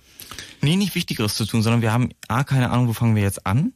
Wie macht man das konkret? Was heißt das? Ähm, und, und B, auch irgendwie, ähm, manchmal glaube ich, ist es halt echt so ein bisschen, dass, dass, dass noch niemand sich auf der Bundesebene hingestellt hat, in der Bundesregierung gesagt hat, so Jungs, wir machen jetzt Open Data. Mhm. Und dann also, sitzen da die ganzen Leute in der Verwaltung und sagen, habe ich jetzt eigentlich Rückendeckung, wenn ich an, wenn ich anfangen will, ähm, anstatt dass ich, dass ich auf, auf Informationsfreiheitsanfragen mit PDF-Dokumenten antworte, dass ich auf sie mit, mit Excel-Dateien antworte. Darf ich das? Ja, Kann ich also das? da, da ist tatsächlich dieser Punkt mit dem nötigen Druck oder sozusagen diese Rückendeckung, wenn du dir anguckst, die Beispiele in den USA oder auch in Großbritannien, wo es in beiden Fällen, also erst in den USA ähm, data.gov und dann später in Großbritannien data.gov ähm, UK ähm, gab, ähm, die einfach sozusagen genau andersrum gesagt haben, alles muss prinzipiell erstmal veröffentlicht werden, alle, alle ähm, Verwaltungsdaten. Also alle Regierungsdaten, die wir haben. Wie, wie, woher kommt da diese Idee? Ist das irgendwie gesellschaftlich verankert oder? Es gibt, glaube ich, zwei unterschiedliche Ursprünge. Bei den Amerikanern, da war es Präsident Obama, der halt einfach ins Amt gekommen ist und der sich super kompetente Berater geholt haben, hat. Und die haben halt gesagt, wir machen jetzt Open Government, das heißt, wir machen einen transparenteren Staat, wir machen einen Staat, der zur Beteiligung einlädt und einen Staat, der zur Kooperation einlädt. Und auf dieser Basis haben sie dann eben gesagt, das Erste, was wir machen, ist, dass wir wirklich mal sammeln, was für Informationen gibt es alles, dass wir Leute einladen, eben wirklich Apps zu entwickeln, ähm, die dann diese, diese Informationen nutzen, die da irgendwie Dinge bauen, die erstens irgendwie unser, unser, unser Staatswesen transparenter machen und zweitens auch im Alltag einfach nützlich sind und haben damit großen Erfolg gemacht. Also zum Beispiel Washington hat unheimlich ähm, geniale Apps von wann kommt zum nächsten Mal die Müllabfuhr bis hin zu ähm, in wie vielen Minuten fährt eigentlich dort und dort der nächste Bus. Ähm, und gleichzeitig ähm, haben, haben sie dann halt irgendwie wirklich ähm, sich, sich daran gekümmert, dass die ganzen Ministerien ähm, ihre, ihre Daten freigeben. Da gibt's bis heute so eine öffentliche Hitliste, wer hat am meisten ähm, veröffentlicht, wer hat den beliebtesten Kram veröffentlicht und sowas. Wenn es nicht funktioniert, mach ein Videospiel daraus. Eigentlich ein cooler Plan. Ähm, Nochmal. Ähm, du hattest, glaube ich, den, ich glaube, der zweite Punkt, ähm, wo du gerade noch angesetzt hast, ist eigentlich, wie es dann in Großbritannien gelaufen ist. Ja, also das da ist letztlich ähm, einer der sozusagen Interneterfinder, Tim Berners-Lee, ähm, der tatsächlich ähm, gefragt wurde während, äh, während oder um den Wahlkampf rum, was kann ich, ähm, was kann ich denn machen? Von auch ein bisschen, ja, ne? von, von, äh, von David Cameron und ihm gesagt wurde, gib die Daten frei, mach das. Ja? Und das Interessante daran ist, dass, dass letztlich ähm, die äh, britische Regierung nach der Wahl, die neu gewählte, das tatsächlich umgesetzt hat. Also dieser, dieser Punkt, dass sie das relativ umfassend oder sehr umfassend umgesetzt hat, hat einige Leute auch ein bisschen erstaunt. Aber es ist eben dieses, tatsächlich dieses von oberster Stelle und in diesem Fall wirklich top-down das zu machen, ähm, sorgt zumindest erstmal für eine Art Grundklima, das in eine andere Richtung geht, also eine sehr positive also wir, wir, erfahren heute in dieser Sendung wundersame Dinge, Wahlversprechen, die eingehalten werden. Ich kann es auch kaum glauben. Krass. England, ja. Also ganz so schlimm ist es nicht. Die Amis haben gerade das Programm übel eingeschnitten. Ja, aber das waren die anderen. Ja. Ähm, ähm, äh, ist, ja? Nein, es gibt auch dazu, so, zu, ähm, weil wir gerade, ich bin gerade so ein bisschen so mit, ähm, wie sagt man, ähm, Synapsenschwenks ähm, unterwegs. Es gibt zum Beispiel jetzt in Großbritannien eine Seite, wo man sehen kann, wo konkret jetzt gerade wegen der Sparpläne, wo was ähm, äh, eingespart wird. Und du ganz konkret auf einer Karte ansehen kannst, hier und da sind bei jedem Verein so viel wird eingespart, da und das. Und du kannst da auch wieder über der Karte sehen, dann reinklicken und dich immer tiefer reinklicken und sehen, wo vor, vor Ort sozusagen was denn jetzt gekürzt wird. Das ist sozusagen auch eine Variante, wo man muss, transparent macht, was passiert. Da muss man aber ganz klar auch dazu sagen, in England hat es eine ideologische Komponente. Das heißt, die haben gerade ähm, dieses, dieses neue Programm einer Big Society und Big Society heißt sozusagen ein bisschen auch Small Government. Ähm, und da gibt es halt zum einen den Gedanken, wir geben die ganzen Finanzdaten raus, weil wir dann irgendwie besser rechtfertigen können, wenn wir, wenn wir kürzen. Mhm. Und zum anderen gibt's halt auch die, den Aspekt, dass man ähm, sagt, okay, wir, wir, wir ermöglichen dadurch, dass wir sozusagen unser Handeln transparent machen, dass Bürger mehr davon übernehmen können und dass wir dadurch weniger staatliche Funktionen zur Verfügung stellen können. Das ist was, womit ich mich persönlich nicht verbinden möchte, aber das ist sozusagen Teil der Argumentation dort. So funktioniert es also anderswo. Bei uns äh, müssen wir dann noch, naja, ein bisschen arbeiten anscheinend. Die, ich möchte aber sagen, das nochmal ganz genau fragen. Es gibt bei uns keine Gegner. Sozusagen, es gibt nicht, nicht, nicht so, also jetzt vielleicht, naja, also wie gesagt, vielleicht einzelne Personen sozusagen, aber es gibt. Es ist eigentlich ein Sonnenscheinthema. Es gibt, es gibt sozusagen eine, eine, eine, eine, eine, eine Verwaltungskultur und auch eine Politikkultur, die sozusagen ober, obrigkeitsstaatlich ausgerichtet ist. Es gibt ähm, insofern keine Gegner, aber es gibt viele Leute, die nicht not amused sind. Nee, okay, aber das meine ich sozusagen. Es, ist, es geht nur darum, sozusagen die alte Struktur aufzubrechen, äh, um das, um das zu machen. Aber es gibt nicht, nicht sozusagen jemand, der grundsätzlich sagt, das ist ähm, also das schlimmste, die schlimmste Kritik, die ihr habt, so, nee, das haben wir bis jetzt noch nicht so gemacht. Naja, sagen wir mal, ich bin, ich bin mir da nicht sicher, wie weit das ähm, tatsächlich sozusagen ähm, passiver und aktive Gegnerschaft, mhm. wie weit die da so besteht. Also ich glaube, es, es ist tatsächlich auch so ein bisschen eine Alters- und Einstellungsfrage, dass ich mir vorstellen kann, oder mein Eindruck auch ist, dass eine ganze Menge Leute, sagen wir über 50, ähm, da tatsächlich ganz und gar nicht amused sind, weil ja. sie finden, ähm, dass Leute da nicht drin rumzufuhrwerken haben, sondern dass es primäre Staatsaufgabe ist, zu funktionieren und das, der Staat macht das gut und so weiter. Also äh, sagen wir also jetzt das sehr, sehr grob zusammengefasst, ja, ja. aber es ist, es ist sozusagen auch andersrum, es ist eben in Verwaltungen, dass, dass letztlich ähm, die natürlich auch so ein bisschen so einen Grund äh, oder allumfassenden ähm, Versorgungsanspruch haben. Das heißt, sie wollen, wenn sie ähm, an Daten stark gearbeitet haben, sind, ist die Neigung eher dazu, noch eine hübsche Anwendung dazu entwickeln und nicht zu sagen, es ist ein Erfolg, wenn ich die Daten zur Verfügung gestellt habe und jemand anderes ganz tolle Entwick ähm, Daten, äh, Anwendungen daraus entwickelt hat. Also, also das ist ja auch gerne mal stolz, ne? wie man in England gesehen hat, wenn sie, oder Amerika, Amerika sagt so, wenn sie sich dran messen, welche öffentlichen Daten am meisten abgerufen werden. Also die präsentieren ja auch mal gern, wenn sie jetzt selbst was durchgezogen haben. Aber es ist halt schon die, die Frage, das Argument, was am häufigsten dagegen spricht, ähm, oder angeführt sind da zusätzliche Kosten, noch mehr Verwaltungskosten. Jetzt müssen wir das alles auch noch irgendwie aufbereiten, online stellen, wo man, wo man jetzt ja, ja. unsererseits mit unsererseits mit relativ äh, geringen Ansprüchen rangeht und sagt erstmal so wie es da ist, nicht groß aufbereitet, den Rest kann man ja immer noch wir nehmen auch erstmal eure so PDFs. Ähm, genau. Jetzt haben wir jetzt haben wir vorhin schon ein Nebenthema gehabt, was sozusagen was damit zusammenhängt, aber jetzt nicht ganz Thema ist. Es war Open Government, also eine transparent zu kontrollierende Regierung, wo Open Data eine Grundlage sein kann oder ist. Jetzt gibt es auch noch den Begriff von Open Access und da haben wir den Jakob am Telefon und der hat dazu eine Frage. Ich weiß nicht genau, ob das hier reinpasst, aber Jakob kann sie erstmal stellen. Hallo Jakob. Hallo. Ähm, ja, die Frage ist im Grunde äh, äh, wie es damit aussieht mit Open Access. Also es passt ja meiner Meinung nach gehört es ja irgendwie dazu zu also, dann vielleicht erstmal äh, steuerlich finanzierten Projekten. Erklären, was Open Access ist, die Herren hier im Studio? Ich meine, die Grundidee dabei ist, dass du sagst, ähm, statt, also ich meine, Open Access ist letztlich ähm, Wissenschaft Wissenschaft, äh, wissenschaftliche Ergebnisse, vor allem auch die dahinterliegenden wissenschaftlichen Daten offen zugänglich zu machen, weil der Wissenschaftsbetrieb funktioniert ja normalerweise bei diesen Sachen genau andersrum. Ähm, ich mache eine Forschungsarbeit, ich reiche die ein, die wird dann von anderen Wissenschaftlern meist anonym bewertet. Das geht ungefähr zwei Jahre lang, dann erscheint das irgendwann in einem Fachmagazin, für das man entweder ähm, als Papierding bezahlen muss oder für das Online-Abo bezahlen muss und irgendwann ist das Ding dann erschienen dann kannst du erst, hast du da Einsicht rein und dann können die Leute erst auch auf diese Ergebnisse meistens in kleiner Tabellenform oder so auch die Daten zugreifen. Die Gegenidee ist eben, dass man das kostenlos, vor allem online, zugänglich macht. Das ist die, die Grund Open Access Idee. Äh, Idee. Und ähm, die hat für meine Begriffe auch eine ganze Reihe von Vorteilen. Also ich glaube, das grundsätzliche Problem ist sozusagen diese Publikationsfrage. Ähm, wo kann ich veröffentlichen, damit es mir ähm, ausreichend Reputation gibt, damit ich im wissenschaftlichen Betrieb weiterkomme? Mhm. Und diese Frage wird halt momentan über Institutionen beantwortet, also große Verlage, die diese Publikationen bereitstellen. Beziehungsweise der, diese ähm, Zitationsindex, Indizes und solche Sachen, die sich eben aus vor allem besonders reputierlichen ähm, Fachmagazinen speisen. Das heißt, wenn du von dem äh, tollsten Fachmagazin zitiert wirst, dann hast du einen höheren, wie heißt das, Citation Impact oder so, als wenn du ähm, das vielleicht bis jetzt zumindest in dem System online und kostenlos veröffentlicht hast. Du musst aber als Autor dafür sogar bezahlen und dann natürlich noch am meisten an der Stelle. Also das ist wenn Das ist das, was mich so ein bisschen an der Open Access Diskussion in Deutschland kratzt, ja. dass die mittlerweile oder das ist jetzt pauschal und ich bin da nicht nicht vollkommen drin, aber dass sie mittlerweile nur noch darüber diskutieren, wer wem wann wie viel zahlt und man gar nicht mehr darüber nachdenkt, wie man sozusagen wirklich aus diesem aus diesem aus der institutionell getragenen Reputationsfalle rauskommt. Und dann macht so eine Redaktion wie die Nature ein Review wo es jetzt auch nicht so den transparentesten Eindruck macht, wonach sie sozusagen das vergeben. Und es gibt ja auch schon viele Konzepte und Experimente für,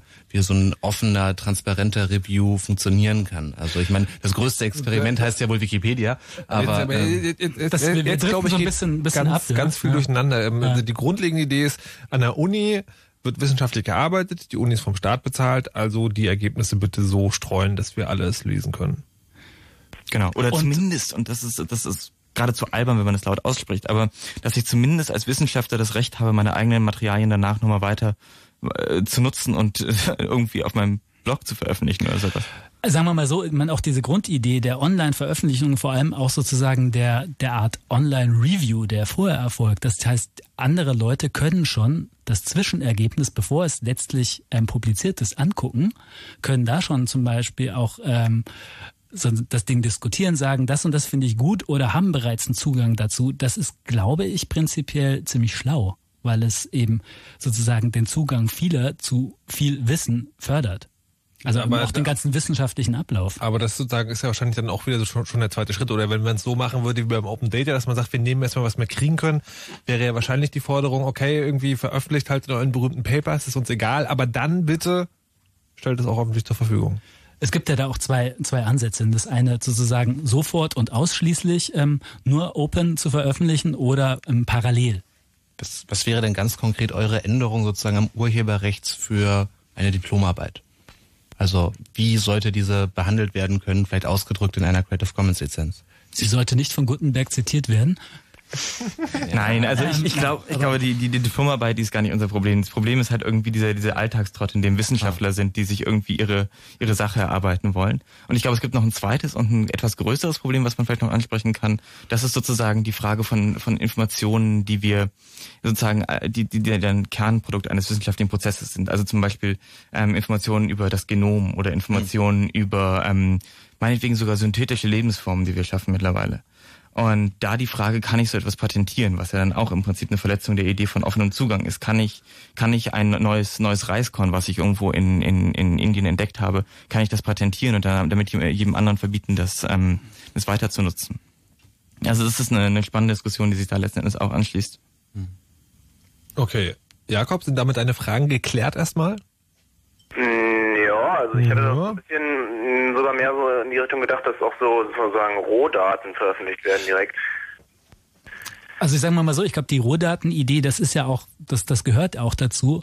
Allerdings glaube ich, kannst du die natürlich nicht vor der, vor der sozusagen Erstveröffentlichung kannst du die natürlich nicht rausbringen, aber das gehört ganz klar zu den, zu den, den klassischen Open Access Forderungen, dass du sagst, okay. die Daten sollen raus, weil das ist ja die Idee, letztlich sozusagen die Überprüfbarkeit, ähm, die Weiterverwendung, ähm, sozusagen auch zu gucken, ist da irgendwo eine Fälschung drin, ja? Wir haben ja einiges gelernt über Fälschungen in letzter Zeit in der Wissenschaft. Ja, also ich glaube, gerade diese Datenforderung, die ist unheimlich wichtig. Zum Beispiel auch, weil es irgendwie eine Möglichkeit ist, sicherzustellen, dass viele gescheiterte Experimente veröffentlicht werden. Und ein weiterer Punkt ist auch sozusagen die, die ähm, sozusagen eine Art ähm, Naturschutz, nein, also Bestandsschutz. Das heißt nämlich, wenn im einerseits irgendwie so ein Ding ähm, dann in, in, einer, in einer Bibliothek vor sich hingammelt, habe ich nichts dagegen, wenn ich eine, eine übergeordnete ähm, große Online-Datenbank habe, die sozusagen auch öffentlich getragen wird, dann ist dafür gesorgt, dass diese Daten vielleicht auch noch 50 Jahre später zugänglich sind oder die Wahrscheinlichkeit, dass sie für möglichst viele Leute in einem ähm, gemeinsamen Format verfügbar ist, ist damit deutlich höher. So, jetzt haben wir es aber, oder? Jakob? Ja, meiner Sehr schön. Alles klar. Dann vielen Dank dir. Ja, ich danke auch. Viel Spaß noch. Ihr könnt auch äh, weiterhin anrufen, wenn ihr Open Datas habt oder haben wollt, und zwar unter dieser Nummer. Jetzt anrufen. 0331 70 97 110. Was ich ja gerne noch hören würde jetzt äh, im Verlauf der Sendung ist, ähm, sind ein paar Erfolgsgeschichten. Also möglicherweise nicht aus Deutschland, möglicherweise aber auch doch. Ähm, so Dinge, wo Open Data schon mal richtig gut geklappt hat. Jetzt mal abgesehen von U-Bahn-Fahrplänen. Also ich persönlich bin immer so ein bisschen begeisterungsfähig für die Dinge, die wirklich einem erklären, wie der Staat funktioniert. Und da gibt's halt unheimlich äh, viele spannende Sachen. Also ähm, eine Sache, die ich liebe, ist opencongress.org.com, ich glaube .com, ähm, wo man einfach gucken kann, was macht der US-Kongress gerade. Das gleiche gibt es auch in, in England, They Work for You, wo man genau gucken kann, was macht eigentlich mein MP gerade. Und was, steht da genau drin? Da steht drin, ähm, dein MP ist zehn Prozent konservativer als normale MPs und hat ähm, diese und diese Position zu diesen und diesen Themen. So ein kleiner Katalog von 20 Themen und sowas. Und es wurde halt erstellt im Prinzip durch, durch Data Mining der Parlamentsreden, durch Data Mining auf die äh, Abstimmungsergebnisse des, äh, der, der, der, der Parlamentshäuser und so weiter und so fort. Es gibt sozusagen eine relativ hübsche Anwendung, die auch sogar ähm, von einem öffentlich-rechtlichen Sender kommt, nämlich vom ZDF. Es gibt das Parlameter. Das ist auch eine relativ spannende Anwendung, weil du kannst erstmal da dir angucken, ähm, also du kannst es aufschlüsseln nach Parlamentsfraktionen, du kannst da aber auch relativ weit ähm, das ähm, runterfiltern. Du kannst es bis hin gehen, dass du siehst, ähm, ein einzelner Abgeordneter der FDP, männlich mit überdurchschnittlich hohen Nebeneinkünften, hat folgendermaßen abgestimmt oder sich enthalten. Also das ist ähm, sozusagen, du kannst es auf relativ viel runterbrechen und nochmal mit, mit, mit Teilsachen oder hat überdurchschnittlich geringe Nebeneinkünfte oder solche Geschichten. Also da Apropos runterbrechen. Das, das macht Spaß. Das Ganze kann man natürlich auch, auch, auch geografisch runterbrechen. Ich meine, es gibt, äh, es ist irgendwie wahr, dass, dass, dass ähm, die interessantesten Entscheidungen sozusagen auf, auf lokaler, auf kommunaler Ebene äh, gefällt werden. Und da gibt es auch ganz spannende Projekte. Also hier in Deutschland gibt es ein Projekt, das heißt Frankfurt gestalten. Das sind ein paar Frankfurter, ähm, die sich hingesetzt haben und sozusagen Frankfurt-Main, mhm. Frankfurt-Main genau, äh, sich hingesetzt haben, das Parlamentssystem der Stadt gescrapt haben und jetzt sozusagen auf eine Karte plotten, worüber der Stadtrat gerade verhandelt. Also die verhandeln gerade über eine Baustelle an an der und der Straße oder über ähm, zu, äh, Dinge, die in dem und dem Viertel passieren. Ähm, das gleiche gibt es zum Beispiel auch in England, eine schöne Seite, Open the Local. Ähm, die haben das dann zum Beispiel wieder verbunden mit, wofür hat welches Council wie viel Geld ausgegeben. Ähm, auch da gibt es natürlich in, in England mehr Daten als bei uns ähm, aber auch wie haben sozusagen die einzelnen Counselors sich verhalten. Ähm, oder was ich auch schön finde, ist was wie Planning Alerts, wo man einfach eine E-Mail bekommt jedes Mal, wenn im Umkreis von 5, 10, 20, 50 Kilometern um den eigenen Wohnort irgendwie ein, mhm. ähm, ein Bauvorhaben aktuell wird. Cool, cool um mal nachzugucken, ob man das überhaupt will, oder? Um einfach die Gelegenheit zu haben, sich politisch zu involvieren, bevor irgendwie die, die, die Abrissbirne kommt. Jetzt haben wir, ähm, als wir uns vor der Sendung darüber unterhalten haben, apropos Straßenbau, ging es auch irgendwie um so Dinge, wo man, äh, auch in Großbritannien, glaube ich, wo man irgendwie Schlaglöcher melden kann oder sowas in der, in der Richtung. Gehört das auch dazu? Das ist so ein bisschen Randgebiet. Also ähm, es gibt eine wunderschöne Seite Fix My Street. Ähm, da gehe ich einfach drauf. Das gibt's auch in Deutschland in verschiedenen Varianten mittlerweile. Aber Fix My Street ist sozusagen die ursprüngliche Idee. Ich gehe da drauf, wenn ich irgendwo ein Schlagloch sehe, wenn ich irgendwo Müll rumliegen sehe, wenn ich irgendwo sehe, dass eine Scheibe eingetreten ist oder sowas. Und kann dann einfach das, das registrieren und dann wird sozusagen in der Öffentlichkeit gesagt, ähm, hier, guck mal, da ist ein Bericht. Und dann haben die eben die Behörden die Möglichkeit zu reagieren, zu sagen, okay, da haben wir jemanden hingeschickt oder ähm, guck mal, da gibt es 20 Dinge, die sind gerade wichtiger, dann machen wir die erstmal und dann kommt irgendwie das dran.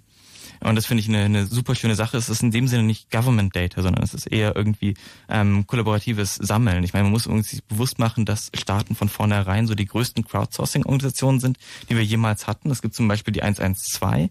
Ähm, wir hätten nicht die Möglichkeit, überall einen Feuerwehrmann hinzustellen, aber dadurch, dass wir diesen Prozess crowdsourcen, haben wir Feuervorsorge. Schönes ähm, Bild. Ähm, ich noch kurz zurück zu dieser Fix My Street, ähm, aber der Teil sozusagen nach der Meldung basiert doch dann schon auf Open Data. Also der funktioniert ja nur, wenn der Staat transparent handelt. Genau. Ja. Oder wenn okay. die Verwaltung. Ja. Es gibt, ja. gibt in, muss man vielleicht noch nennen, es gibt in Deutschland ähm, Merker Brandenburg, das ist ein ähnliches Projekt. Mhm. Ähm, da kann man auch ganz schön gucken. Das ist auch ein Einblick in die in die in die ähm, in die Interessen und und und Bedürfnisse ähm, der der Bürger, die dort unterwegs sind. Die Lebenswelten unter Umständen auch. Wenn also sagen wir mal so, es sind, es sind halt wirklich, das ist sozusagen die lokalste Ebene, an die du kommst. Da beschweren sich dann Leute darüber, dass ähm, Jugendliche immer ohne Helm mit ähm, Motorrädern da auf dem auf irgendeiner Freifläche rumfahren und ihnen gefällt das nicht. Ähm, das reflektiert natürlich auch ein bisschen, was wie es den Leuten da geht. Aber es ist natürlich auch einfach wirklich die klassischen Sachen. Ähm, da und dort ähm, gehen die Straßenlaternen nicht, da ist ein Schlagloch und du kannst dann tatsächlich sehen, ähm, äh, wird bearbeitet oder kann gerade nicht bearbeitet werden. Und das ist dann auch grün markiert, wenn es bearbeitet ist. Und da ist eben so die so eine ähm, ein kurzer Eintrag dann von dem Sachbearbeiter, wenn es grün markiert ist, ähm, wurde ordnungsgemäß der Firma übergeben, die sich darum kümmert. So oder kann gerade nicht übergeben werden, weil wir erst ab ähm, April wetterbedingt ähm, Schlaglöcher aus. Wie, wie, muss ich mir das vorstellen? Ist es einfach nur so eine Tabelle, wo ich irgendwie was reinschreibe oder ist es auch so eine schöne Karte oder wie funktioniert das? Merker Brandenburg hat durchaus eine Karte. Ich würde trotzdem sagen, dass das wahrscheinlich keine Webdesign Awards gewinnt. Aber es gibt zum Beispiel auch eine, eine Eingabemaske Software. ist letztlich das Wort dazu, oder? Okay, eine schicke Eingabemaske. Nachher. Wir spielen jetzt noch ein, ein Stück Creative Commons Musik vor dem Fritz Info mit Nachrichten, Wetter und Verkehr. Das hat der Michael mitgebracht. Das ist von Mild Tape. Hast du da, bist du da einfach nur drüber gestolpert und hast gesehen, oh ja, könnte man mal oder gibt es da noch eine Geschichte zu? Sagen wir mal, die Geschichte ist, dass ich eine gewisse ähm, Affinität zu ähm, Dub- und Elektrosachen habe. Das ist aber der wesentliche Punkt dazu. Okay, Extent of the Foot. Viel Spaß dabei und dann, wie gesagt, nach dem Fritz Info geht's weiter.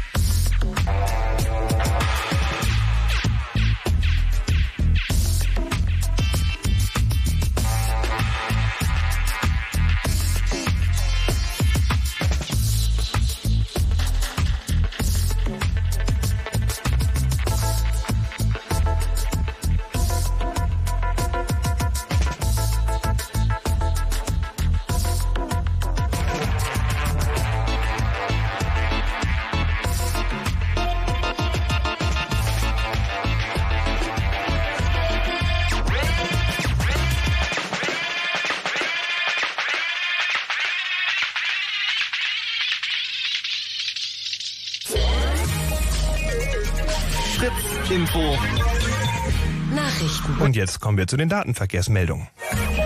Keine Sperrungen ohne Gesetz. Der Generalanwalt des Europäischen Gerichtshofes stellt klar, dass ohne eine gesetzliche Grundlage kein Gericht einen Internetprovider zur Sperrung einer Seite verpflichten darf.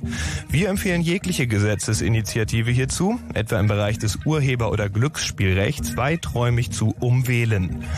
Ägypten. Das Kabinett überarbeitet das eigene Kommunikationsrecht dahingehend, dass in einem Krisenfall die zuständigen Behörden künftig nicht mehr die Internet- und Telefonanbieter zur Abschaltung der Netze anweisen dürfen. Wir wünschen allen Datenreisenden eine angenehme Anbindung. Vielen Dank, Philipp Burger. Und wenn ihr einen ganz bestimmten Song aus der Fritz Playlist sucht, dann seht sie euch doch einfach an. Die Playlist auf fritz.de. Fritz.de. Und das Auge hört mit, Mann.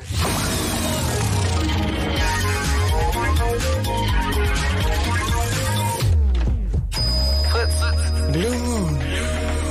Die zwei Sprechstunden.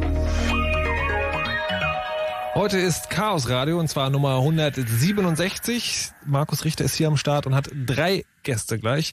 Der eine ist der Typ, der sich gerade den Kopfhörer aufsetzt und jetzt so tut, als wäre er schon lange im Studio gewesen.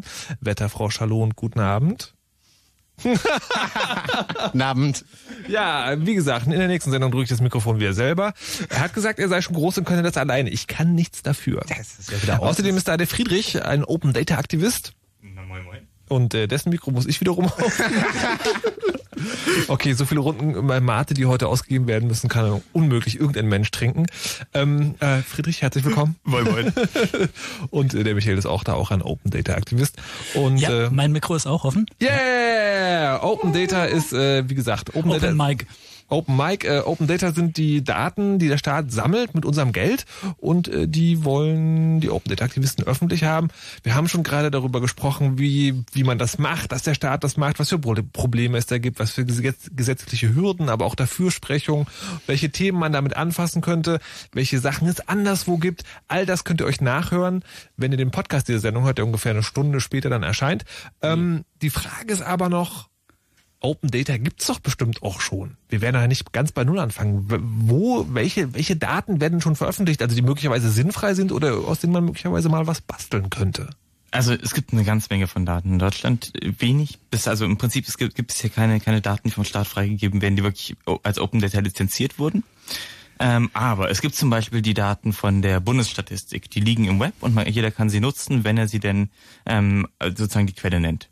Es gibt zum Beispiel Sachen wie ähm, ähm, die, die Informationen der BaFin, wo recht viele interessante Sachen rumliegen. Ja, Können wir äh, kurz Ah, ja. ein Beispiel noch sagen? Also Bundesstatistik, was steht da drin? Das, das ist eine riesengroße Sammlung von unterschiedlichen Sachen. Von der Bevölkerung pro Bundesland, Kinder pro Familie, ähm, wirklich diese ganzen Dinge, die man sich immer vorstellt, ähm, Import, Export, wie entwickeln sich unterschiedliche Güterklassen, ähm, bis hin zu, wie entwickelt sich die Demografie, wirklich so diese ganzen Sachen. Das Problem mit den Sachen ist so ein bisschen, dass ähm, im Prinzip alle interessanten Fragen, die man aus diesen Daten beantworten kann, beantworten die Statistiker normalerweise. Das heißt, für uns als Open Data Leute ist das eher so als Füllmaterial interessant. Das heißt aber zu sagen, das ist schon mal ein Bereich, wo das geklappt hat, wo das so gut geklappt hat, dass auch schon die Auf Aufwertung der Daten, äh, die Auswertung der Daten quasi geschehen ist.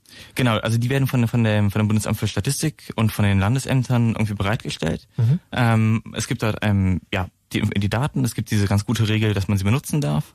Ähm, das ist echt ein, Prim- äh, ein Paradebeispiel dafür, wie das in Deutschland aussehen kann. Also Okay. Das, das hätte ich verstanden. Das Statistikamt, da kann ich die Daten auch für alle anderen Zwecke, wenn ich da einmal rankomme, nutzen.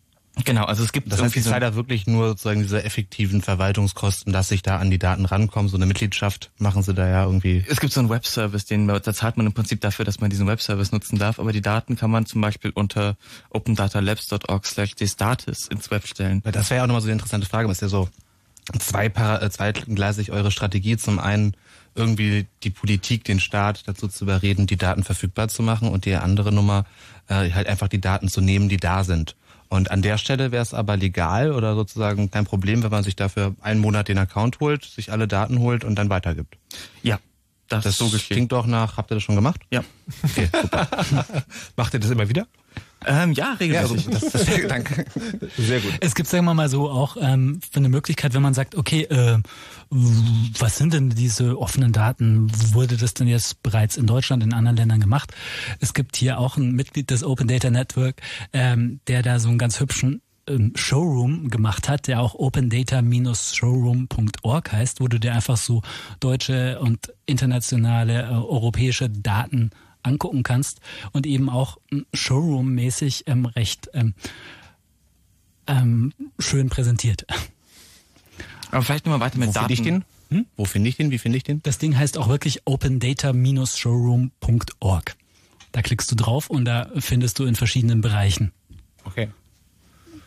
Hübsche Daten oder Beispiele für hübsche Daten. Jetzt haben wir also hübsche Daten, wir haben auch schon Daten, die verwendet wurden. Gibt es irgendwo auch Daten, die rumliegen, aus denen noch nichts gemacht wurde? Genau, also oder, oder Daten, die es gibt und äh, die auch ein bisschen Banane sind? Äh, es, es gibt unheimlich viel Zeug, was man, was man ähm, findet, was man, wo man dann immer nicht genau weiß, darf ich es jetzt nutzen, wie darf ich es nutzen, wann darf ich es nutzen. Ein riesen, riesen Ding ist das Portal U. Da sammeln alle Leute, die in Deutschland irgendwas mit Umwelt zu tun haben, Informationen. Mhm. Ähm, Umwelt ist insofern ganz interessant, weil unter der Schröder-Regierung irgendwie verschiedene Gesetze erlassen wurden, die für Umwelt und auch für Verbraucherschutz sozusagen höhere Transparenzstandards vorsehen. Das heißt, da gibt es einfach bereits mehr Informationen und die sind auch mit der, mit der Technik irgendwie ganz fit dabei, das ganze Zeug zu sammeln. Oh, da habe ich auch noch so eine persönliche Neugierde, auch im Anschluss an die letzte Sendung und wo das ja gerade so aktuell ist. Es gab in der deutschen Geschichte der Kernkraft drei oder 6.000 Störmeldungen. Ähm, letzte Sendung war ja auch schon das Thema ein bisschen, habt ihr euch damit mal beschäftigt, weil das ein heißes, heißes Eisen ist, weil jede dieser Störfälle muss ja gemeldet werden an eine behördliche Stelle, wie verfügbar diese Daten sind? Tut mir leid, weiß ich nicht. Also sagen wir mal so, es gibt, ähm, wir hatten gerade ähm, zufälligerweise ähm, heute nochmal auf einer Mailingliste recht ausführlichen ähm, Bestandsaufnahme über öffentliche Daten zum, ähm, in Baden-Württemberg. Mhm. Und es gibt da auch von, von den verschiedenen Umweltverwaltungen dort in Baden-Württemberg eine Übersicht. Du kannst dir das ähm, jetzt auch schon ganz nett angucken. Du kannst da reinklicken und siehst ähm, verschiedene Messstellen im Umkreis von einem Atomkraftwerk, beispielsweise Philips, Philipsburg, und kannst es dir angucken auf einer Karte. Hier und da wird gemessen.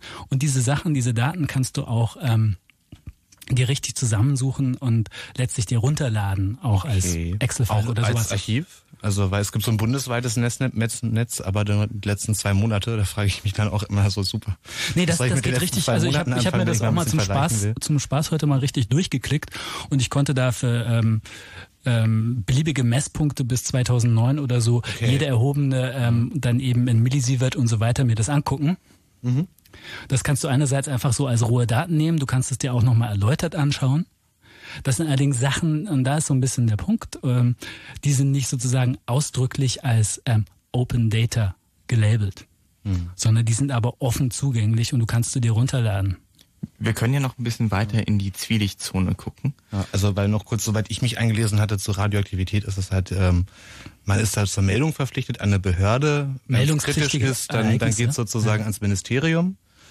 Aber in diesem ganzen Atomgesetz hatte ich keinen Passus wirklich gefunden, der, also klar, wenn es wirklich ein Ernstfall ist, dann muss die Öffentlichkeit informiert werden, aber der sozusagen einfach einen regulären Zugriff auf diese ganzen kleineren Zwischenfälle, wenn man das mal so äh, milde formuliert, äh, äh nicht irgendwie weiter regelt. Und ich meine, da es wäre dann bestimmt wieder als nächstes der Punkt Betriebsgeheimnis oder so, was wir vorhin hatten. Also wir hatten Gegner gesucht, das kam noch im Chat der Hinweis, wenn wir Gegner suchen, dann sozusagen die Unternehmen, die mit dem Vertrag, äh, mit dem Staat in irgendeinem Vertragsverhältnis stehen, die werden sich natürlich immer dagegen sträuben, dass da irgendwelche Sachen vielleicht oder die genauen Beträge öffentlich gemacht werden. Das heißt, eigentlich muss man jetzt ja schon Gesetzesinitiativen äh, ergreifen, die da so ein, so ein Umdenken ja in welche Richtung äh, Genau, also es gibt ja in Deutschland also, dieses Umweltinformationsgesetz. Insofern würde ich mhm. fast sagen, dass du gute Chancen hättest, an Strahlungsdaten ranzukommen, sofern sie mhm. noch nicht öffentlich sind. Gleichzeitig gibt es eben Verbraucherinformationsgesetz und es gibt das Informationsfreiheitsgesetz, womit man sozusagen beliebige Informationen anfragen kann. Und es gibt jetzt von Greenpeace so den ganz, ganz sinnvollen Vorstoß, dass man diese drei Dinge in ein Ding zusammenfasst, ah, okay. weil einfach die Transparenzgesetze ziemlich intransparent sind. Ähm, man, man weiß einfach nicht. Das klingt ja eigentlich ganz wunderbar. Drei Gesetze, die mir Freiheit garantieren. Ähm, Transparent, Transparency. In, in den USA USA läuft es ja von der Philosophie her seit jeher ganz anders. Da gibt es ja den Grundsatz, dass alle Werke, die der Staat schafft, grundsätzlich unter Public Domain stehen. Ist so ein bisschen wie das, was wir ganz am Anfang der Sendung auch kurz referenzierten, dass im deutschen Urheberrechtsgesetz ja steht, dieses Urheberrechtsgesetz trifft nicht auf Werke, die der Staat schöpft. was dann stattdessen greift, steht da wohl irgendwie nicht so ausführlich an der Stelle. In den USA ist es halt wohl irgendwo ziemlich prominent aufgehangen im Gesetzeswesen, dass alles, was der Staat macht, ähm, so frei ist, dass man nicht mal den Namen nennen braucht. Ich kann irgendwie als Autofirma dahergehen, mir ein Foto von der NASA vom, vom Hubble-Teleskop nehmen und sagen, hier Star Galaxy, das neue Auto und damit irgendwie Werbeplakate drucken und muss niemandem irgendwie was dafür geben, noch nicht mal sagen, dass ich das Foto von der NASA habe. Und das gilt da irgendwie so grundsätzlich für alles. Und dieses Informationsfreiheitsgesetz, was wir in Deutschland bekommen hatten, ähm, ist ja immer so, du kannst fragen. Das ist so, tatsächlich. Mehr sagt ja irgendwie im Kern auch erstmal nicht. So grundsätzlich muss es verfügbar sein. Dir muss ein Aufwand berechnet werden können, wenn es einen so als Gebühr, äh, wenn es einen erfordert. Ähm, aber so recht irgendwie die Aktenordner eingescannt und online gepackt haben sie ja deswegen nicht. Sagen wir mal, das, der Punkt ist ja sozusagen, ähm, ich weiß nicht, könnte man das auch in einer gewissen Weise als eine Art Opt-in und Opt-out nennen. Du hast das Recht ähm, auf diese, Info diese, dass du diese Informationsfreiheitsanfrage stellen kannst und ähm, die auf der die Stelle auf der anderen Seite muss dir diese Information stellen. Aber es ist erstmal nicht definiert, die müssen von sich aus erstmal alles zur Verfügung stellen und du hast die Daten damit schon. Das ist ein bisschen dies, das Grundding im Moment bei dem Informationsfreiheit in Deutschland. Und da kann man ja gleich dann fragen, wenn, wenn man das Zeug ohnehin freigeben muss, warum stellt man das nicht auf irgendeine Webseite? Und zum anderen ist natürlich das Informationsfreiheitsgesetz auch irgendwie leider so ein bisschen löchrig. Das heißt, es gibt viele Ausnahmen. Es gibt sozusagen die Bedingung, dass, ähm, dass eben keine laufenden politischen Prozesse betroffen sein dürfen, keine, ähm, keine Geschäftsgeheimnisse und natürlich Dinge, die wir auch beibehalten wollen, also Sicherheit, öffentliche Sicherheit und ähm, Datenschutz. Aber macht man da nicht dann der, der Argumentation Tür und Tor auf, ah ja, die bösen Terroristen, da können wir euch leider nicht sagen. Ah, ich, ich glaube, äh, ich habe noch ehrlich gesagt sehr, sehr, sehr selten bisher irgendwie Daten gefunden, bei denen man sinnvoll argumentieren konnte, dass die nun dem Terrorismus die Tür öffnen. Ja klar, die haben sie dir ja nicht gezeigt. nein, was ich meine okay, zu sagen, ob das dann nicht so als, als, als nein, nein, ich meine zu sagen, ob das dann nicht möglicherweise wieder als Feigenbettchen benutzt wird, dass man sagt so, ah, na, das betrifft aber Sicherheit. Oder wo zieht ihr den Punkt? Also wer darf das dann entscheiden, dass die Daten nicht? Momentan passiert es halt in den Behörden. Mhm. Ähm, und das ist so ein Prozess, den man ins, in, ins, in die Öffentlichkeit zerren muss, glaube ich. Ähm, das ist aber schwierig, weil an irgendeiner Stelle musst du eine Vertrauensbasis einziehen, weil die Behörde kann ja schlecht sagen, du darfst jetzt diese Daten nicht sehen, weil, weil mit der Begründung weißt du ja schon wieder, was drin Sagen wir mal, das Problem ist ein bisschen, oder sagen wir mal, der Punkt, wie es jetzt läuft, ist, dass häufig tatsächlich bei Informationsfreiheitsgesetzanfragen einfach sozusagen das ganze Ding nicht veröffentlicht wird in Einzelfällen, weil es heißt, ähm, darf nicht. Die andere Variante wäre ja, einzelne Passagen zu schwärzen und das dann zu veröffentlichen. Nee, ich meine, gerade in PDF-Dokumenten sind damit ja viele positive Erfahrungen gemacht worden in letzter Zeit. Mhm. ja, insgesamt ist es mit dem Informationsfreiheitsgesetz, dass das jetzt dann überarbeitet wird, weil es ist, glaube ich, fünf Jahre ziemlich genau mhm. her, seitdem das ähm, ähm, in Kraft getreten ist und das muss jetzt überarbeitet werden. Insofern sind wir hier an einem ganz interessanten Punkt, wo man sagen kann, okay, wie wollen wir das in Zukunft haben? Gleichzeitig eben gibt's wieder mal England. Ähm, ja, gibt es sozusagen äh, einen super, super Prozess, den man einfach machen kann, ist, dass man ähm, die Anfrage, die man gestellt hat, ins Web stellt. Es gibt eine Seite whatdotheyknow.com ähm, und da kann, wird dann einfach auch die Antwort veröffentlicht. Das heißt, wenn da keine Antwort erfolgt, dann ist das eben wenigstens öffentlich dokumentiert. Mhm. Und wenn da bereits mal eine Antwort erfolgt ist, dann kann dann auch jemand anders, der die gleiche Antwort will, da schneller drankommen. Ja, also das, ähm, das ist sowas, Schweigen sozusagen. Sowas, was es in Deutschland auch sehr bald geben wird. Nämlich wann, wo, wie, was? Kein Kommentar. Ah, das ist aber nicht sehr transparent. Ja. von Seiten dem Staat aufgezogen. Na schön, wer sind denn eigentlich so die, die nächsten Zukunftspläne? Also was macht ihr morgen und was macht ihr in fünf Jahren? Ähm, Gerade, ich persönlich bastle am offenen Parlament. Das heißt was? Das ist der Bundestag und der Bundesrat und das Europäische Parlament. Ähm, Unterlagen, mich interessiert dabei sozusagen, wie sieht die politische Agenda gerade wirklich aus, wenn man sie runterbricht auf Zahlen, womit setzen die sich Tag für Tag auseinander, womit setzt sich welcher Ausschuss auseinander und so weiter und so fort. Oh, du schaust dir gerade diese grausamen Suchmasken und Interfaces von diesen ganzen EU-Dokumentsbibliotheken an.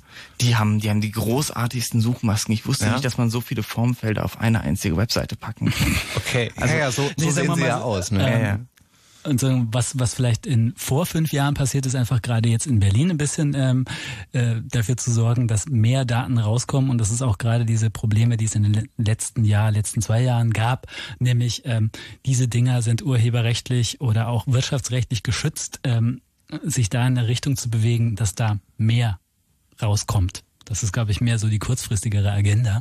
Und dann muss man sagen, gibt es mittlerweile auch beim Bundesministerium des Inneren eine Abteilung, die sich sozusagen mit Open Government auseinandersetzen soll. Und ähm, die sind gerade dabei, sozusagen eine Koalition der Willigen zu schmieden. Ähm, das sind sowohl Ministerien wie Bundesländer, die sich eben daran beteiligen wollen, ähm, Daten rauszugeben. Das heißt, da will man dann auch in, in einiger Zukunft ähm, einen Datenkatalog veröffentlichen und ähm, damit eben nachziehen. Das also ist aber bisher noch, noch in, ein wenig in den Kinderschuhen, aber da sind Leute dran und die kümmern sich und die wollen. Ja, und ich glaube, man kann auch sagen, die, die arbeiten daran sozusagen Schritt für Schritt auch irgendwie einen Zugang zu diesen ganzen Daten zu bieten. Die haben, sagen wir mal, das Ganze malt auch relativ langsam. Ich glaube, ich, ich spreche keine Geheimnisse aus, wenn das ein momentane Ziel ist für so eine ähm, zentrale Dateneinstiegsseite, die vom Bund getragen wird oder in dem Fall vom Bundesinnenministerium, dass die 2013 in der ersten Form da sein soll. Also das ist schon, das, das ist jetzt nicht übermorgen. Das Problem ist, die haben eine Menge erwarten. Die haben halt kein ganz klar formuliertes Mandat, sondern die, die, die könnten gut ein bisschen Rückendeckung brauchen. Wie ist da, also was die staatliche Seite machen kann, haben wir dann jetzt geklärt. Wie ist es eigentlich auf der User-Seite? Also ich meine, ihr setzt euch dafür ein, ihr seid zwei dort, ihr habt noch einen Verein, da gibt's noch ein paar. Ähm, kann die, kann, soll, darf die Bevölkerung, wir alle vom neuartigen Rundfunkempfangsgerät gerade da irgendwas dran machen? Und wenn ja, was? Ich glaube, da gibt es ganz viele Dinge, die man machen kann. Also natürlich jeder, der in der Lage ist, ein bisschen Code zu schreiben, sollte das tun und sollte dabei interessante Dinge zeigen und uns helfen zu verstehen oder uns alltäglich Probleme lösen damit. Ähm, das jeder, ist nur ein Aspekt, ja. Mit dem ja. Code schreiben. Also sag mal, es geht nicht ausschließlich um die Hacker, sondern es geht einfach auch Leute, die sich interessieren. Die können natürlich einerseits sagen, ja, ähm, Open Data Network zum Beispiel, ja, würde ich gerne mitmachen. Ist ein Aspekt, aber auch ein anderer Aspekt ist zu sagen, selbst nachzufragen bei einer Behörde, haben sie da nicht Daten? Einfach mal anzurufen mhm. und zu fragen und zu sagen, ähm, da muss es doch was geben. Wo lagert das denn bei Ihnen und ähm, ist das eigentlich schon zugänglich oder würden Sie das gerne zugänglich machen? Planen Sie das zugänglich zu machen? Solche Fragen Können kann man Sie auch als, geben, als Bürger nicht? Stellen. Ja? Also da muss man kein ähm, Hacker sein. Erstmal. Ich, ich denke auch, das muss man einfach mehrfach tun, da so einen öffentlichen Druck sozusagen erzeugen. Und Oder einfach, einfach nur eine sagen, Wahrnehmung. Wenn, wenn sozusagen ja alle Behörden sagen, ja Mai, eigentlich hätte ich auch nichts dagegen, ich darf es nur gerade nicht, ich habe nur keine Gesetzesgrundlage, dann halt auch bei den Politikern zu landen und wenn halt der Themenpolitiker zu dem jeweiligen Thema sagt, ja Mai, ich wüsste jetzt auch nicht warum, so und das dann von allen Parteien kommt, dann kann man das ja auch mal so pointiert präsentieren und sagen, hey, eigentlich habt ihr alle nichts dagegen, ihr tut's noch nicht. Und äh, dann ist halt wirklich die Frage, wo, wo, wo passiert dann was? Also Aber gibt es, äh, gilt es auch noch sozusagen so eine, so eine Art äh, Bedürfnis zu wecken? Also ich nehme jetzt mal als wirklich hinkendes Beispiel aber mal dieses Privatsphäre-Ding. Da gibt es irgendwie viele Aktivisten, aber ein Großteil der Bevölkerung versteht, versteht einfach gar nicht, wozu soll das überhaupt gut sein? Also gibt es ein öffentliches Interesse an Open Data oder muss da auch noch was passieren? Ich glaube, wir haben einfach noch zu wenig Dinge, die jetzt in, in Deutschland konkret da sind, die auch irgendwie eine, eine, eine große Öffentlichkeit erreicht haben, wo man dann sagen kann, okay, das hat uns irgendwie geholfen, ähm, irgendwas, irgendwas besser zu tun. Also insofern ist da schon auch der Aufruf da. Gleichzeitig ähm, glaube ich, dass, dass, dass da auch einfach der Staat teilweise auch in Vorleistung gehen muss und sagen muss, okay, wir machen jetzt hier, wir laden jetzt dazu ein. Wenn das, wenn es immer ähm, sozusagen so, so, so eine halbe Konteraktion ist, dann ist es kein Wunder, dass es irgendwie irgendwann attraktiver ist zu leaken, sondern man muss da, glaube ich, ja, ja, sagen wir mal so, du brauchst halt, also sagen wir mal, glaube ich, wirklich um mehrere Leute, also viele Leute zu mobilisieren, brauchst du ein Aufregerthema. Wir hatten ja auch wieder ein britisches Beispiel, da gab es so diesen ganzen... die Briten, ähm, Mann, können nicht die kochen, Briten, aber Open nein, Data, geil. Nee, ich meine, sie können auch vor allem richtig, richtig tolle ähm, Nebeneinkünfte, ähm, seltsame Nebeneinkünfte haben. Mhm. Und da gab es diesen Parliament Spending Scandal, wo dann ähm, der Guardian rangegangen ist war das der Guardian? Ich glaube schon, ne? Ähm, und gesagt hat, wir haben hier eine ganze Menge ähm, Daten. Liebe ähm, User, macht da mal mit und ähm, ordnet das mal zu, guckt euch das mal an. Und da konnte man auch immer mit einem hübschen Verlaufsbalken sehen auf deren Website, okay, jetzt sind schon äh, 7%, irgendwann waren es da 87% oder sowas, alles schon ähm, verifiziert und zugeordnet. Ähm, das heißt, da hast du relativ viele Leute äh, sensibilisiert für das ganze Thema. Du hast, sie haben gesehen, okay, das ist ein Aufreger für mich und haben da mitgemacht. Und da hast du dann auch irgendwann gesehen, okay, das ist jetzt open. So, so liebe Politiker, ihr dürft das nächste halbe Jahr Parteispenden annehmen, damit wir im übernächsten halben Jahr einen Skandal haben, damit wir dann Open Data an den Start bringen können. ähm, jetzt ist ja manchmal so, dass die Gäste dieser Sendung sagen, zwei Stunden, viel zu kurz, um Gottes Willen. Wir haben jetzt noch drei Minuten. Was haben wir vergessen? Ich wollte noch fragen, habt ihr Projekte aus Berlin und Brandenburg? Oder Visualisierung, Darstellung? Ähm, wir hatten eine. Ähm, Oder was macht der Staat in Berlin-Brandenburg? Genau. Also was macht der Staat in Berlin-Brandenburg? Es gibt eben diese Initiative, die jetzt ähm, zusammen mit Leuten aus der Zivilgesellschaft und mit Leuten aus der Verwaltung und Politik ähm, versucht, in Berlin das konkret umzusetzen. Es gibt einiges an Bewegungen in den Senatsverwaltungen, wo man überlegt, können wir, wollen wir, wann. Ähm, und da sind, sind auch Leute dran, die das tun. Ähm, ich glaube, was, was denen auch weiterhelfen würde, ist, wenn von außen die Frage kommt und wenn man das auch im Wahlkampf zum Thema macht, natürlich. Mhm. Ähm, die Frage, wie wird in Zukunft in Berlin regiert? Wird da irgendwie transparent regiert oder wird da irgendwie, ja, hinter verschlossenen Türen mhm. gemacht? Ja. Tatsächlich wäre natürlich so eine Ansage noch, während der Bürgermeister ist, ähm, ich veröffentliche alle Daten und das ist auch gut so, ähm, wäre ganz hübsch. Ja? Ich ähm, glaube, diese Rückendeckung würde helfen. Könnt ihr nochmal auf dieses Netzwerk, was ihr sagt, referenzieren, was sich da äh, sozusagen auftut und äh, diesen Termin, den du nanntest, am 18. Mai, glaube ich, ja. kann man da hin, hinkommen? Ist das offen? Da kann man hinkommen, aber ist leider voll. Ah. also das ganze Ding, das ganze Ding heißt äh, Berlin Open Data Day, hat den etwas ähm, interessanten Namen Body. Ähm, das ganze Netzwerk von uns ist das Open Data Network. Und, Und es gibt jetzt auch zunehmend mal wieder die Bestrebungen, ein paar Hackdays abzuhalten. Ich habe jetzt gerade den aktuellen Termin, ich glaube, das ist der 17. Mai. Ähm, da wird es einen Hackday, soweit ich weiß, geben zur Leute, Frage die, von Leute, die diese Sendung kommen. Nee, Termin habe ich nicht im Kopf, aber oh, ihr könnt auf der Webseite nachschlagen. Nee, es ist der 14. Mai, weil das ist ein Samstag. Ja? 14. Mai ist ja. ein Samstag, 18. Yeah. Mai ist ein Mittwoch, an dem dieser äh, Body stattfindet und okay. der Hackday ist an dem Wochenende davor, damit die Leute, die verschiedenen ähm, Sachen nachgehen unter der Woche, vielleicht noch da ein bisschen was machen können. In der Seabase findet das statt. Ah, da wollte ich auch noch gleich hin. Apropos gleich hin, wir sind dann gleich mal weg. Ich danke euch auf jeden Fall fürs dabei gewesen sein. Ich, äh, für die Open, Open Datas, die wir heute erfahren haben. Vielleicht werden es ein bisschen mehr in Zukunft. Viel Spaß. Ähm, wir hören uns, na, wir hören uns früher wieder, aber in dieser Form, also im Chaos Radio dann wieder in einem Monat, am letzten Donnerstag im Monat. Den Podcast zu dieser Sendung, den gibt es ganz, ganz, ganz gleich. Also, naja, im Laufe der Nacht noch auf fritz.de, später dann auch auf chaosradio.de. Da könnt ihr auch noch reichhaltig kommentieren. Da gibt's einen Blog zur Sendung und ein Wiki, falls ihr irgendwie Fragen habt oder Kommentare, könnt ihr das da alles reintragen. Ähm, ja, damit sind wir eigentlich raus. Nach uns kommt, äh, oder nein, doch nicht, da holt noch jemand Tiefluft, bedeutungsschwanger. Nein, doch halt alles gesagt. Ausnahmsweise mal in zwei Stunden. Ähm, nach uns kommt Flo Heiler mit dem Nightflight, wird euch Punkmusik auf die Ohren werfen, bis sie bluten. Vorher aber noch, natürlich, wie immer, am Ende dieser Sendung ein Titel, der mir und euch sehr ans Herz gewachsen ist. Website mit Dragan Espenschied von Tracky Birthday. Und mir bleibt dann nur noch eins zu sagen. Vielen Dank euch und äh, lasst euch nicht überwachen und macht immer schön eure Backups. Nee. Ah. La la la. You know how all those bad boy rappers claim how much weed they drink and how many 40s they smoke. How many women they've kissed with at the same time. But you see, I'm addicted to something else. It's not about fancy cars or bling bling, unless it's a glitter animation. I've seen more websites than any lousy ass browser. I've clicked more than Douglas Engelbart. I'm as bossy as Bowser. Don't even remember all my email addresses. And I've got more screen names than Sleepy's got mattresses. I need the internet like Whitney Houston needs crack. If you feel the same way, let me see a delicious this track.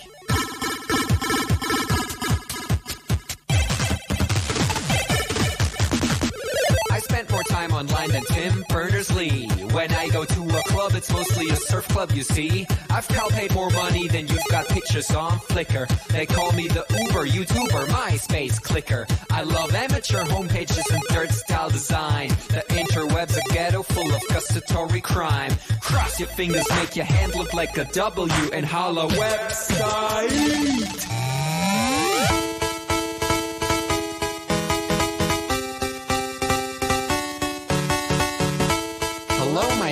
Future girlfriend. This is what I sound like. Uh, photos and make up it up. Check your birthday, keep on fucking it up. What? All my bitches up in the club. Let me see you shaking it, don't stop. Rub it down, bounce around, wiggle every pound. Get it to the hyper ground. Everybody dance, jump if you like it, this sound. Feel the bass drop, hear the beat pop. What you gon' do? When it's time to take off, climb the rooftop, jump out of your shoe. It goes ooh, ooh, heavy face balloons, unfadable okay tunes, dance moves from shitty cartoons,